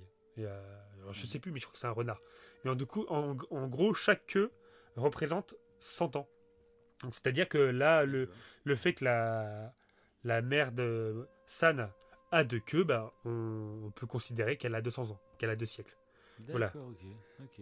Donc il a Ça, pareil, c'est des détails, si, Mais oui, trop. si tu connais pas, tu passes trop Ah, tu peux- ouais, clairement. mais- Il y a plein de petits détails Et comme en- ça. Ouais. ouais. Et en parlant des loups, d'ailleurs, même niveau du graphisme et tout, euh, pareil, ça m'a rappelé euh, du Zelda dans Twilight Princess où Link peut se transformer en loup. Euh, mais aussi le jeu Okami, c'est exactement le même style de graphisme, etc. Et du coup, Okami, c'est un jeu que je n'ai pas fait. Et Et je au suis en plus. curieux de voir. Camille. C'est pas Ouais, pour rien. vois, c'est ça. Ouais, Ouais, c'est ça. Et du coup, euh, je serais curieux de voir euh, le jeu Okami. C'est sûr, il y a vraiment un lien, à mon avis. Ça doit être japonais, donc il y a un lien euh, sur cette légende des loups et tout. Ça rappelle aussi euh, le livre de la jungle, forcément, l'histoire de San, qui est élevé vrai. par des loups, etc. Donc après, le livre de la jungle est sorti avant. Puis après, le livre de la jungle, je pense que c'est une c'est un truc plus global de- d'enfants élevés par des animaux. Je pense que c'est c'est des légendes urbaines. Ouais, ça rapproche plus de Tarzan. des millénaires, tu vois. Ouais. Ouais, il y a Tarzan aussi, c'est ça. Il y a plein de trucs. ouais. Donc c'est. Voilà. Bah là, il y a, C'est- il y y a beaucoup de détails. hein, parce que même euh, le. Alors, il me semble que San, euh, ça veut dire 3. Il me semble. Et du coup, ça serait la troisième louve. Parmi. euh, Voilà, même au niveau des noms, vu qu'il y a trois loups, sans compter la mère, il y a quatre loups, mais euh, sans compter la mère. euh, bah, San, c'est la troisième. Bah, c'est Aurel San. San, Ouais, son bah, c'est troisième album. San, ça veut dire monsieur aussi, je crois. Euh, San, euh, tu sais, il dit dans son morceau. Ok. San, justement. San, ça veut dire trois. San, ça veut dire monsieur. Ok, ouais. Un truc comme ça. Donc, du coup, Il y a, il y a alors San Gohan, San, euh, il y a plein de. ouais, ouais, c'est ça. C'est monsieur aussi, c'est un titre un peu distinct. Ok, ouais, ok. Et du coup, c'est intéressant. C'est vrai que même, bah, si on parlait de d'Ashitaka, du, du coup, qui est super intéressant par sa la façon qu'il a, qui est presque utopique, de voir la paix partout. Et, euh, et il fait que sa malédiction, c'est quand même aussi un don, parce que ça va l'aider. Enfin, un don. Oui. Ça va l'aider à, à, d'une certaine manière, euh, à aider euh, San et, euh, et à rétablir un petit peu la paix, même s'ils ont beaucoup de mal. Mais San, elle est super intéressante aussi. Je trouve que le personnage, il est super intéressant. Pour, Mhm. pour faire comprendre, en fait, à quel point la forêt est en train de se faire détruire. De toute façon, chaque, euh, je trouve que le peuple des singes est extrêmement inquiétant. Ils sont assez angoissants, je trouve. Ouais. Et ce que j'aime bien, c'est qu'on nous le présente comme des démons au début. C'est Ouais, des trop. ombres avec des yeux rouges, etc. Et plus tard, on se rend compte que, bah non, en fait, ils ont une forme totalement normale aussi. c'est pas des démons, c'est. Ça, j'ai trouvé ça pas mal. Pareil pour Mononoke, de toute façon. Je trouve déjà, elle a un design qui est culte. Après, bon, c'est peut-être parce que je la connais depuis longtemps, donc c'est devenu culte dans ma tête. Mais je trouve dès qu'elle apparaît à l'écran, elle a une présence, etc. Au niveau de son, Ouais. ses habits, enfin sa façon de se déplacer. Bah, la ça. première fois qu'on la voit avec Et, le euh, sang dans la bouche et tout, elle est. C'est Si, ça. elle est après un peu inquiétante. Et puis ce qui est assez étonnant, je trouve, c'est qu'au début, on nous la présente un peu bah, comme une sauvageonne, tu vois. Elle est très euh, violente, elle semble. Et en fait, tu te rends compte très vite qu'en fait, bah, elle parle, euh, enfin, tu sais, elle, Ouais. elle discute direct avec le mec. En fait, elle- c'est pas une sauvageonne, en fait, quand tu discutes avec elle et tout. Donc, euh, ça, j'ai trouvé ça aussi, aussi assez original. Et je m'en souvenais plus en plus, là, le fait de revoir le truc, je me souvenais plus que c'était aussi rapide. Dans mes souvenirs, elle était beaucoup plus sauvageonne que, que ce qu'elle est Oui. finalement dans le truc. Ouais, je trouve aussi, ouais. Sachant qu'en plus, euh, bah, un truc que je me rappelais pas, c'est que elle est, euh, elle a été abandonnée par ses parents au loup. Et euh, du coup, en fait, tu comprends qu'elle a une haine contre l'humain. Donc, elle n'est pas objective Ouais. en fait dans son combat. Elle est, euh, ouais, elle est- tu vois qu'elle a derrière son, ses, ses- principes en fait, se cache une, une colère contre l'homme. Et du coup, elle est pas Mhm. totalement objective. Et c'est du coup euh, euh, Ashitaka qui va essayer de l'aider plus ou moins un peu à, à voir que l'homme n'est pas si mauvais euh, que ça. Et ben, D'ailleurs, c'est ça. Tu sais, quand je parlais de relations amoureuses, Euh, ce qui est assez fou, c'est que tu sais, on en a parlé souvent, c'est que les relations amoureuses, c'est aussi de la chimie, tout simplement. Ouais. C'est des réactions chimiques qui se passent dans notre corps. Et ça, j'ai trouvé, je m'étais fait la réflexion quand j'ai regardé le film, c'est qu'elle a cette haine des humains, euh, vraiment, elle est en colère contre elle. Et là, elle tombe contre ce gars, et c'est pas pourquoi, mais il y a une réaction chimique, tu vois, qui est contre même ta façon de penser, tu vois. Euh, Oui, c'est dans ta tête, ça fait des années que tu dis je déteste ce, ce- pas cette race, mais ce- Ouais, ces- les humains. Quoi. Je Ouais. déteste les humains. Et là, elle a une sorte de coup de foudre et euh, elle ressent une réaction chimique qui est complètement indépendante de sa volonté. Et j'ai trouvé ça aussi très malin euh, de traiter, bah, pareil, l'amour de cette façon-là, de quelqu'un qui doit détester. Enfin, je, c'est brillant. C'est brillant. Ça, c'est brillant. C'est brillant. Non, parce que quand même, de, de faire, euh, de montrer que ça peut être qu'une réaction chimique en dehors de, de- lui, ça lui, ça lui fait un peu dévier de ses idéaux politiques, on va dire. Hmm. Et elle, c'est carrément, euh, elle, elle se dit non, bah, c'est pas possible que je tombe amoureuse. Et pourtant, bah si, c'est indépendant de sa volonté. Donc c'est, c'est bien, c'est bien joué. Ouais, ouais, c'est vrai. C'est vrai, parce que c'est au moment où euh, il lui avoue qu'il qu'il l'apprécie, ou je ne sais plus, qu'elle a- qu'elle est surprise un peu. Elle a un Ouais, moment de. Mais ça lui plaît, en fait. Tu sens que c'est ce bah, qu'elle attendait. Donc, euh, ouais, c'est super intéressant. Mais après, euh, ce que je trouve là euh, brillant, du coup, de la part de Miyazaki, c'est grâce, du coup, au personnage bah, de San et du coup d'Ashitaka, évidemment, par rapport à leur symbiose.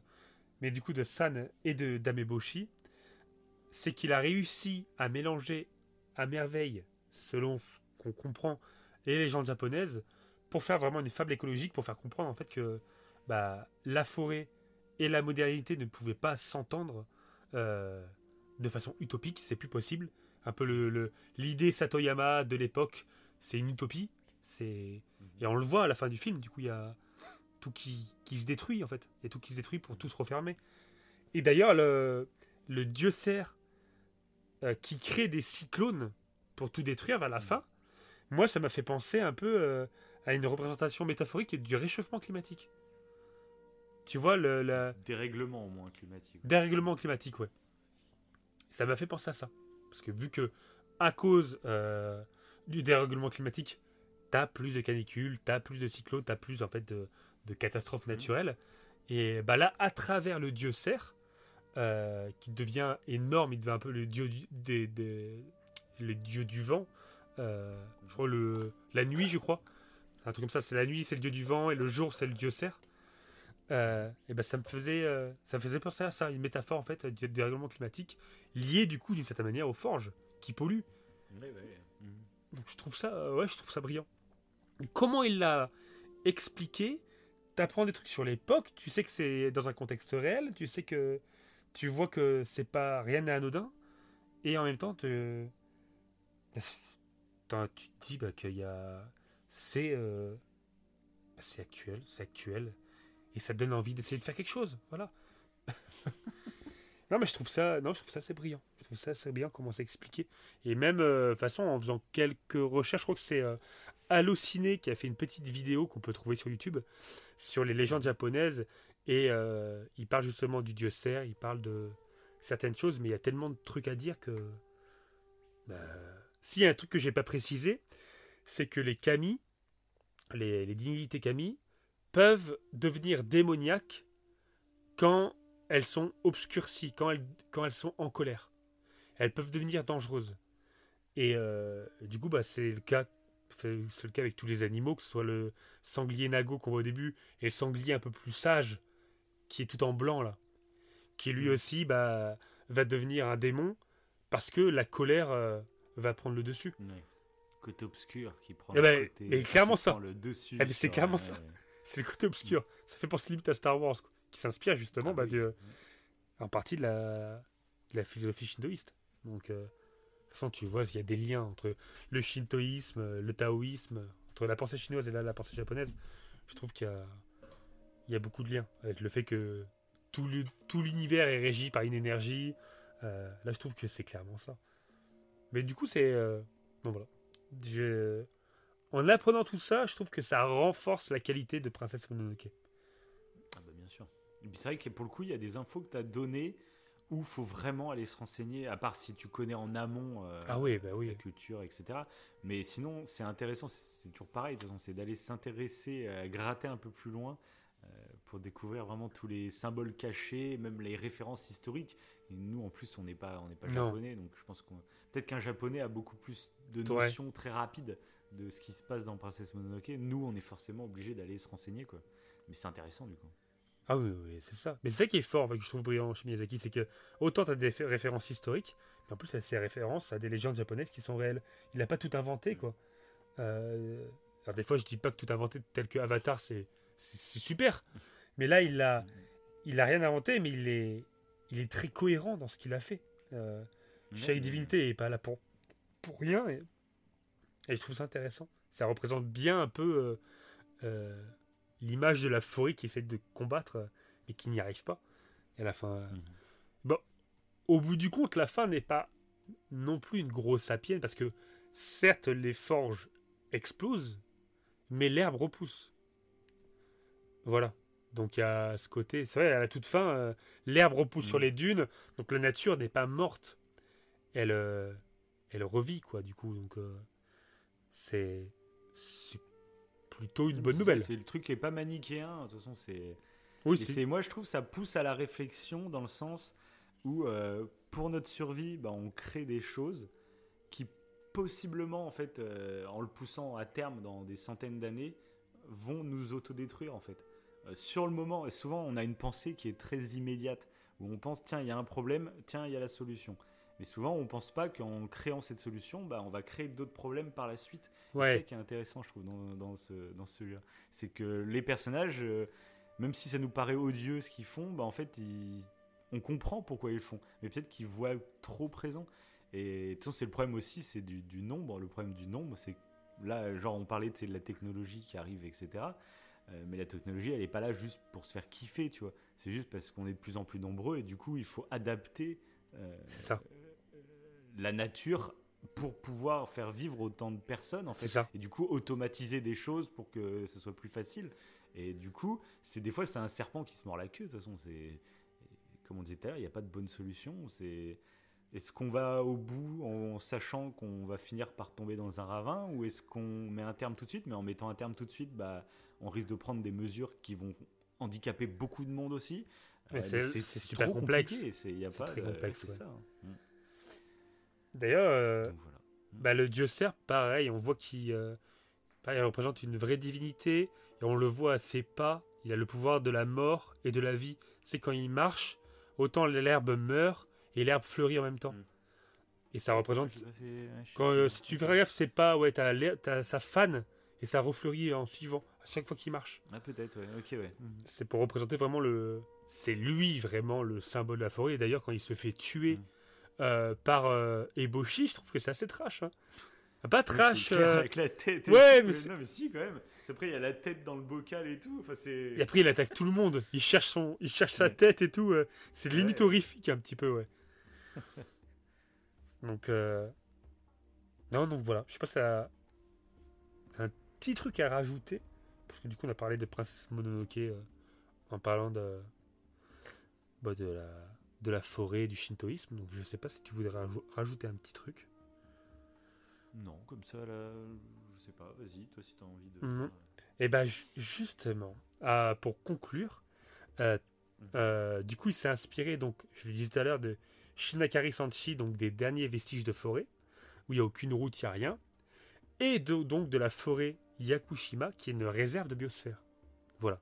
Et je ne savais pas ce que c'était qu'une réserve de biosphère. Et du coup, euh, je me suis renseigné, et, euh, c'est que c'est intéressant, parce que ça conclut parfaitement, je trouve, l'animé. Donc c'est quoi une réserve de biosphère? C'est quelque chose qui propose des solutions qui concilient la conservation de la biodiversité et son utilisation durable. Donc c'est exactement de ce qu'on parlait là, comme euh, cette complexité de... Mais c'est- oui, c'est ça, ça rajoute un truc. Ouais. C'est qu'en plus de devoir nourrir, par exemple, le plus grand nombre, il faut aussi que ce soit durable. C'est ça C'est vrai que souvent, on pense à nourrir le plus grand nombre, mais on pense pas à, euh, dans la durée. On pense à nourrir en ce moment, et puis on verra plus tard. Vrai que c'est. Oui, Il y a plusieurs questions à répondre. D'où l'intérêt des camis aussi. Peut-être qu'ils nous protègent, nous, en fait, en protégeant la forêt d'une certaine manière. Mm. Pour que ça, ça, ça, soit géré durablement. Parce que c'est vrai que si Eboshi continuait à faire ce qu'elle faisait, c'est ce que tu t'es parlé tout à l'heure, ça allait pas être durable. Peut-être que là, avec tous ces événements, elle va essayer de gérer durablement le truc et ça va devenir une réserve de biosphère. Je pense que c'est ça. C'est ça, euh, Princesse Mononoke 2. C'est une réserve de biosphère. Mais du coup, c'est ça. Donc, c'est. Euh, et, euh, et, donc, du coup, ce sont des domaines d'apprentissage du développement durable dans divers contextes écologiques, sociaux et économiques. Et ça touche la vie de plus de 250 millions de personnes. C'est pas rien. Hein. Euh, il y a 727 réserves de biosphère actuellement dans 130 pays, 131 pays, pardon, dont 22 sites transfrontaliers qui appartiennent donc au réseau mondial des réserves de biosphère. Et comment ça se concrétise réellement? En fait, tu as trois zones. Tu as une aire centrale, donc vraiment, si on prend une île, une île japonaise par, exemple, euh, bah, la, forêt de Yukushima, par exemple, il me semble que c'est une île. Donc admettons, on va prendre cette île-là. Euh, donc tu as une aire centrale. Et donc l'aire centrale comprend un écosystème strictement protégé qui contribue à la conservation des paysages, des écosystèmes et des espèces et de la variation génétique. Donc là, on n'y touche pas. Là, les camis, on les laisse tranquilles. Ils vivent tranquilles, tu vois. En gros, c'est un peu ça le principe. Après, tu as une zone tampon qui est tout autour, tout autour de, cette zone euh, centrale. Euh, donc ça jouxte les aires centrales et ça c'est utilisé pour des activités compatibles avec des pratiques écologiquement viables, susceptibles de renforcer la recherche, le suivi, la formation et l'éducation scientifique. Donc en fait, avec la zone tampon qui entoure cette zone centrale, c'est là qu'on fait des expériences pour voir ce qui est le plus intéressant euh, en termes de développement durable. Et après, il y a une zone de transition, donc la troisième zone qui est euh, vraiment tout autour. C'est la partie de la réserve où sont autorisées davantage d'activités, ce qui permet du coup le développement économique et humain, socio-culturellement et écologiquement durablement. Voilà, c'est comme s'il y avait une zone en fait extrêmement sauvage, un peu pour vulgariser. Après une zone autour où là on étudiait, on faisait des expériences, pour ensuite que la troisième zone puisse vivre correctement avec du coup la, la biodiversité de l'île ou de n'importe quelle zone. Et je trouve que ça représente totalement en fait l'idée de l'animer, d'essayer de faire ce, ce concept-là en fait de de pouvoir bah voilà vivre euh, un peu euh, de façon utopique en cohésion euh, avec la nature. Mais là ils font des recherches et je trouve ça super intéressant. Donc voilà, c'est ça une réserve de biosphère et je ne connaissais pas du tout. Et grâce à Princesse Mononoke, bah, j'ai appris ça. voilà.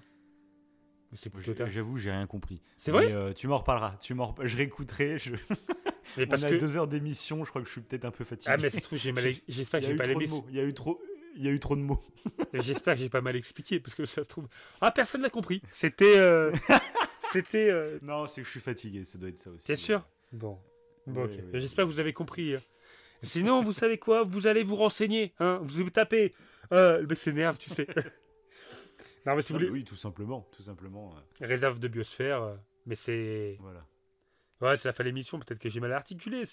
Ça m'arrive aussi. Ça m'arrive aussi. non, non, c'est que je suis fatigué, t'inquiète. Bon, bon, bah, comme d'habitude, hein, on est sur la conclusion, là. Conclusion finale. De tout. Donc, c'est-à-dire, si vous avez apprécié, laissez un commentaire, n'hésitez pas d'ailleurs. Partagez si vous avez aimé laissez un avis. Voilà. Dites-nous, dites-nous tout. Et exceptionnellement, sur cette émission, n'hésitez pas à lâcher des félicitations pour La Rochelle. Voilà. voilà ah oui, aussi. aussi. Vous avez, oui. Et j'ai, j'ai gardé un petit avis, un petit avis de côté. Je me suis dit, euh, allez, euh, euh, pour conclure ça. C'est vrai, c'est vrai. Voilà. J'en ai deux, j'en ai deux, j'en ai deux. Et donc, là, c'est Ciné Live sur le Blu-ray. Le cinéma d'animation à son plus haut niveau pour une visite d'un Japon médiéval habité par les démons et merveilles sublimes. Voilà. Maintenant, on a mieux. Magnifique. On a mieux. Parce que là, c'est pas sur le Blu-ray, c'est la vie d'un téléspectateur. De Gimli, ami des elfes. Donc c'est pas pour rien. Non, Gimli Gimli, l'ami des elfes. Je viens de comprendre son surnom. Gimli, c'est un fan des Seigneurs des Anneaux, mais oui. c'est pas Ghibli. Non, non, non, c'est Gimli. C'est le, le nain, du coup. C'est le nain dans le, dans le Seigneur des Anneaux. Qu'est-ce qu'il nous dit? Il nous dit magnifique. Tout est dans la subtilité des personnages, dans la beauté des dessins. Le scénario peut sembler banal au premier abord, mais il se réveille riche et profond. Un des meilleurs films du réalisateur dont les preuves ne sont plus à faire. Ne sont plus à faire. Voilà. Magnifique. Sur ce, les amis, on n'a plus rien à dire, je crois. Non. C'est bon, je crois qu'on va aller se coucher. Bon, bah dans ce cas-là, bonne nuit, les amis. Allez, ciao. Salut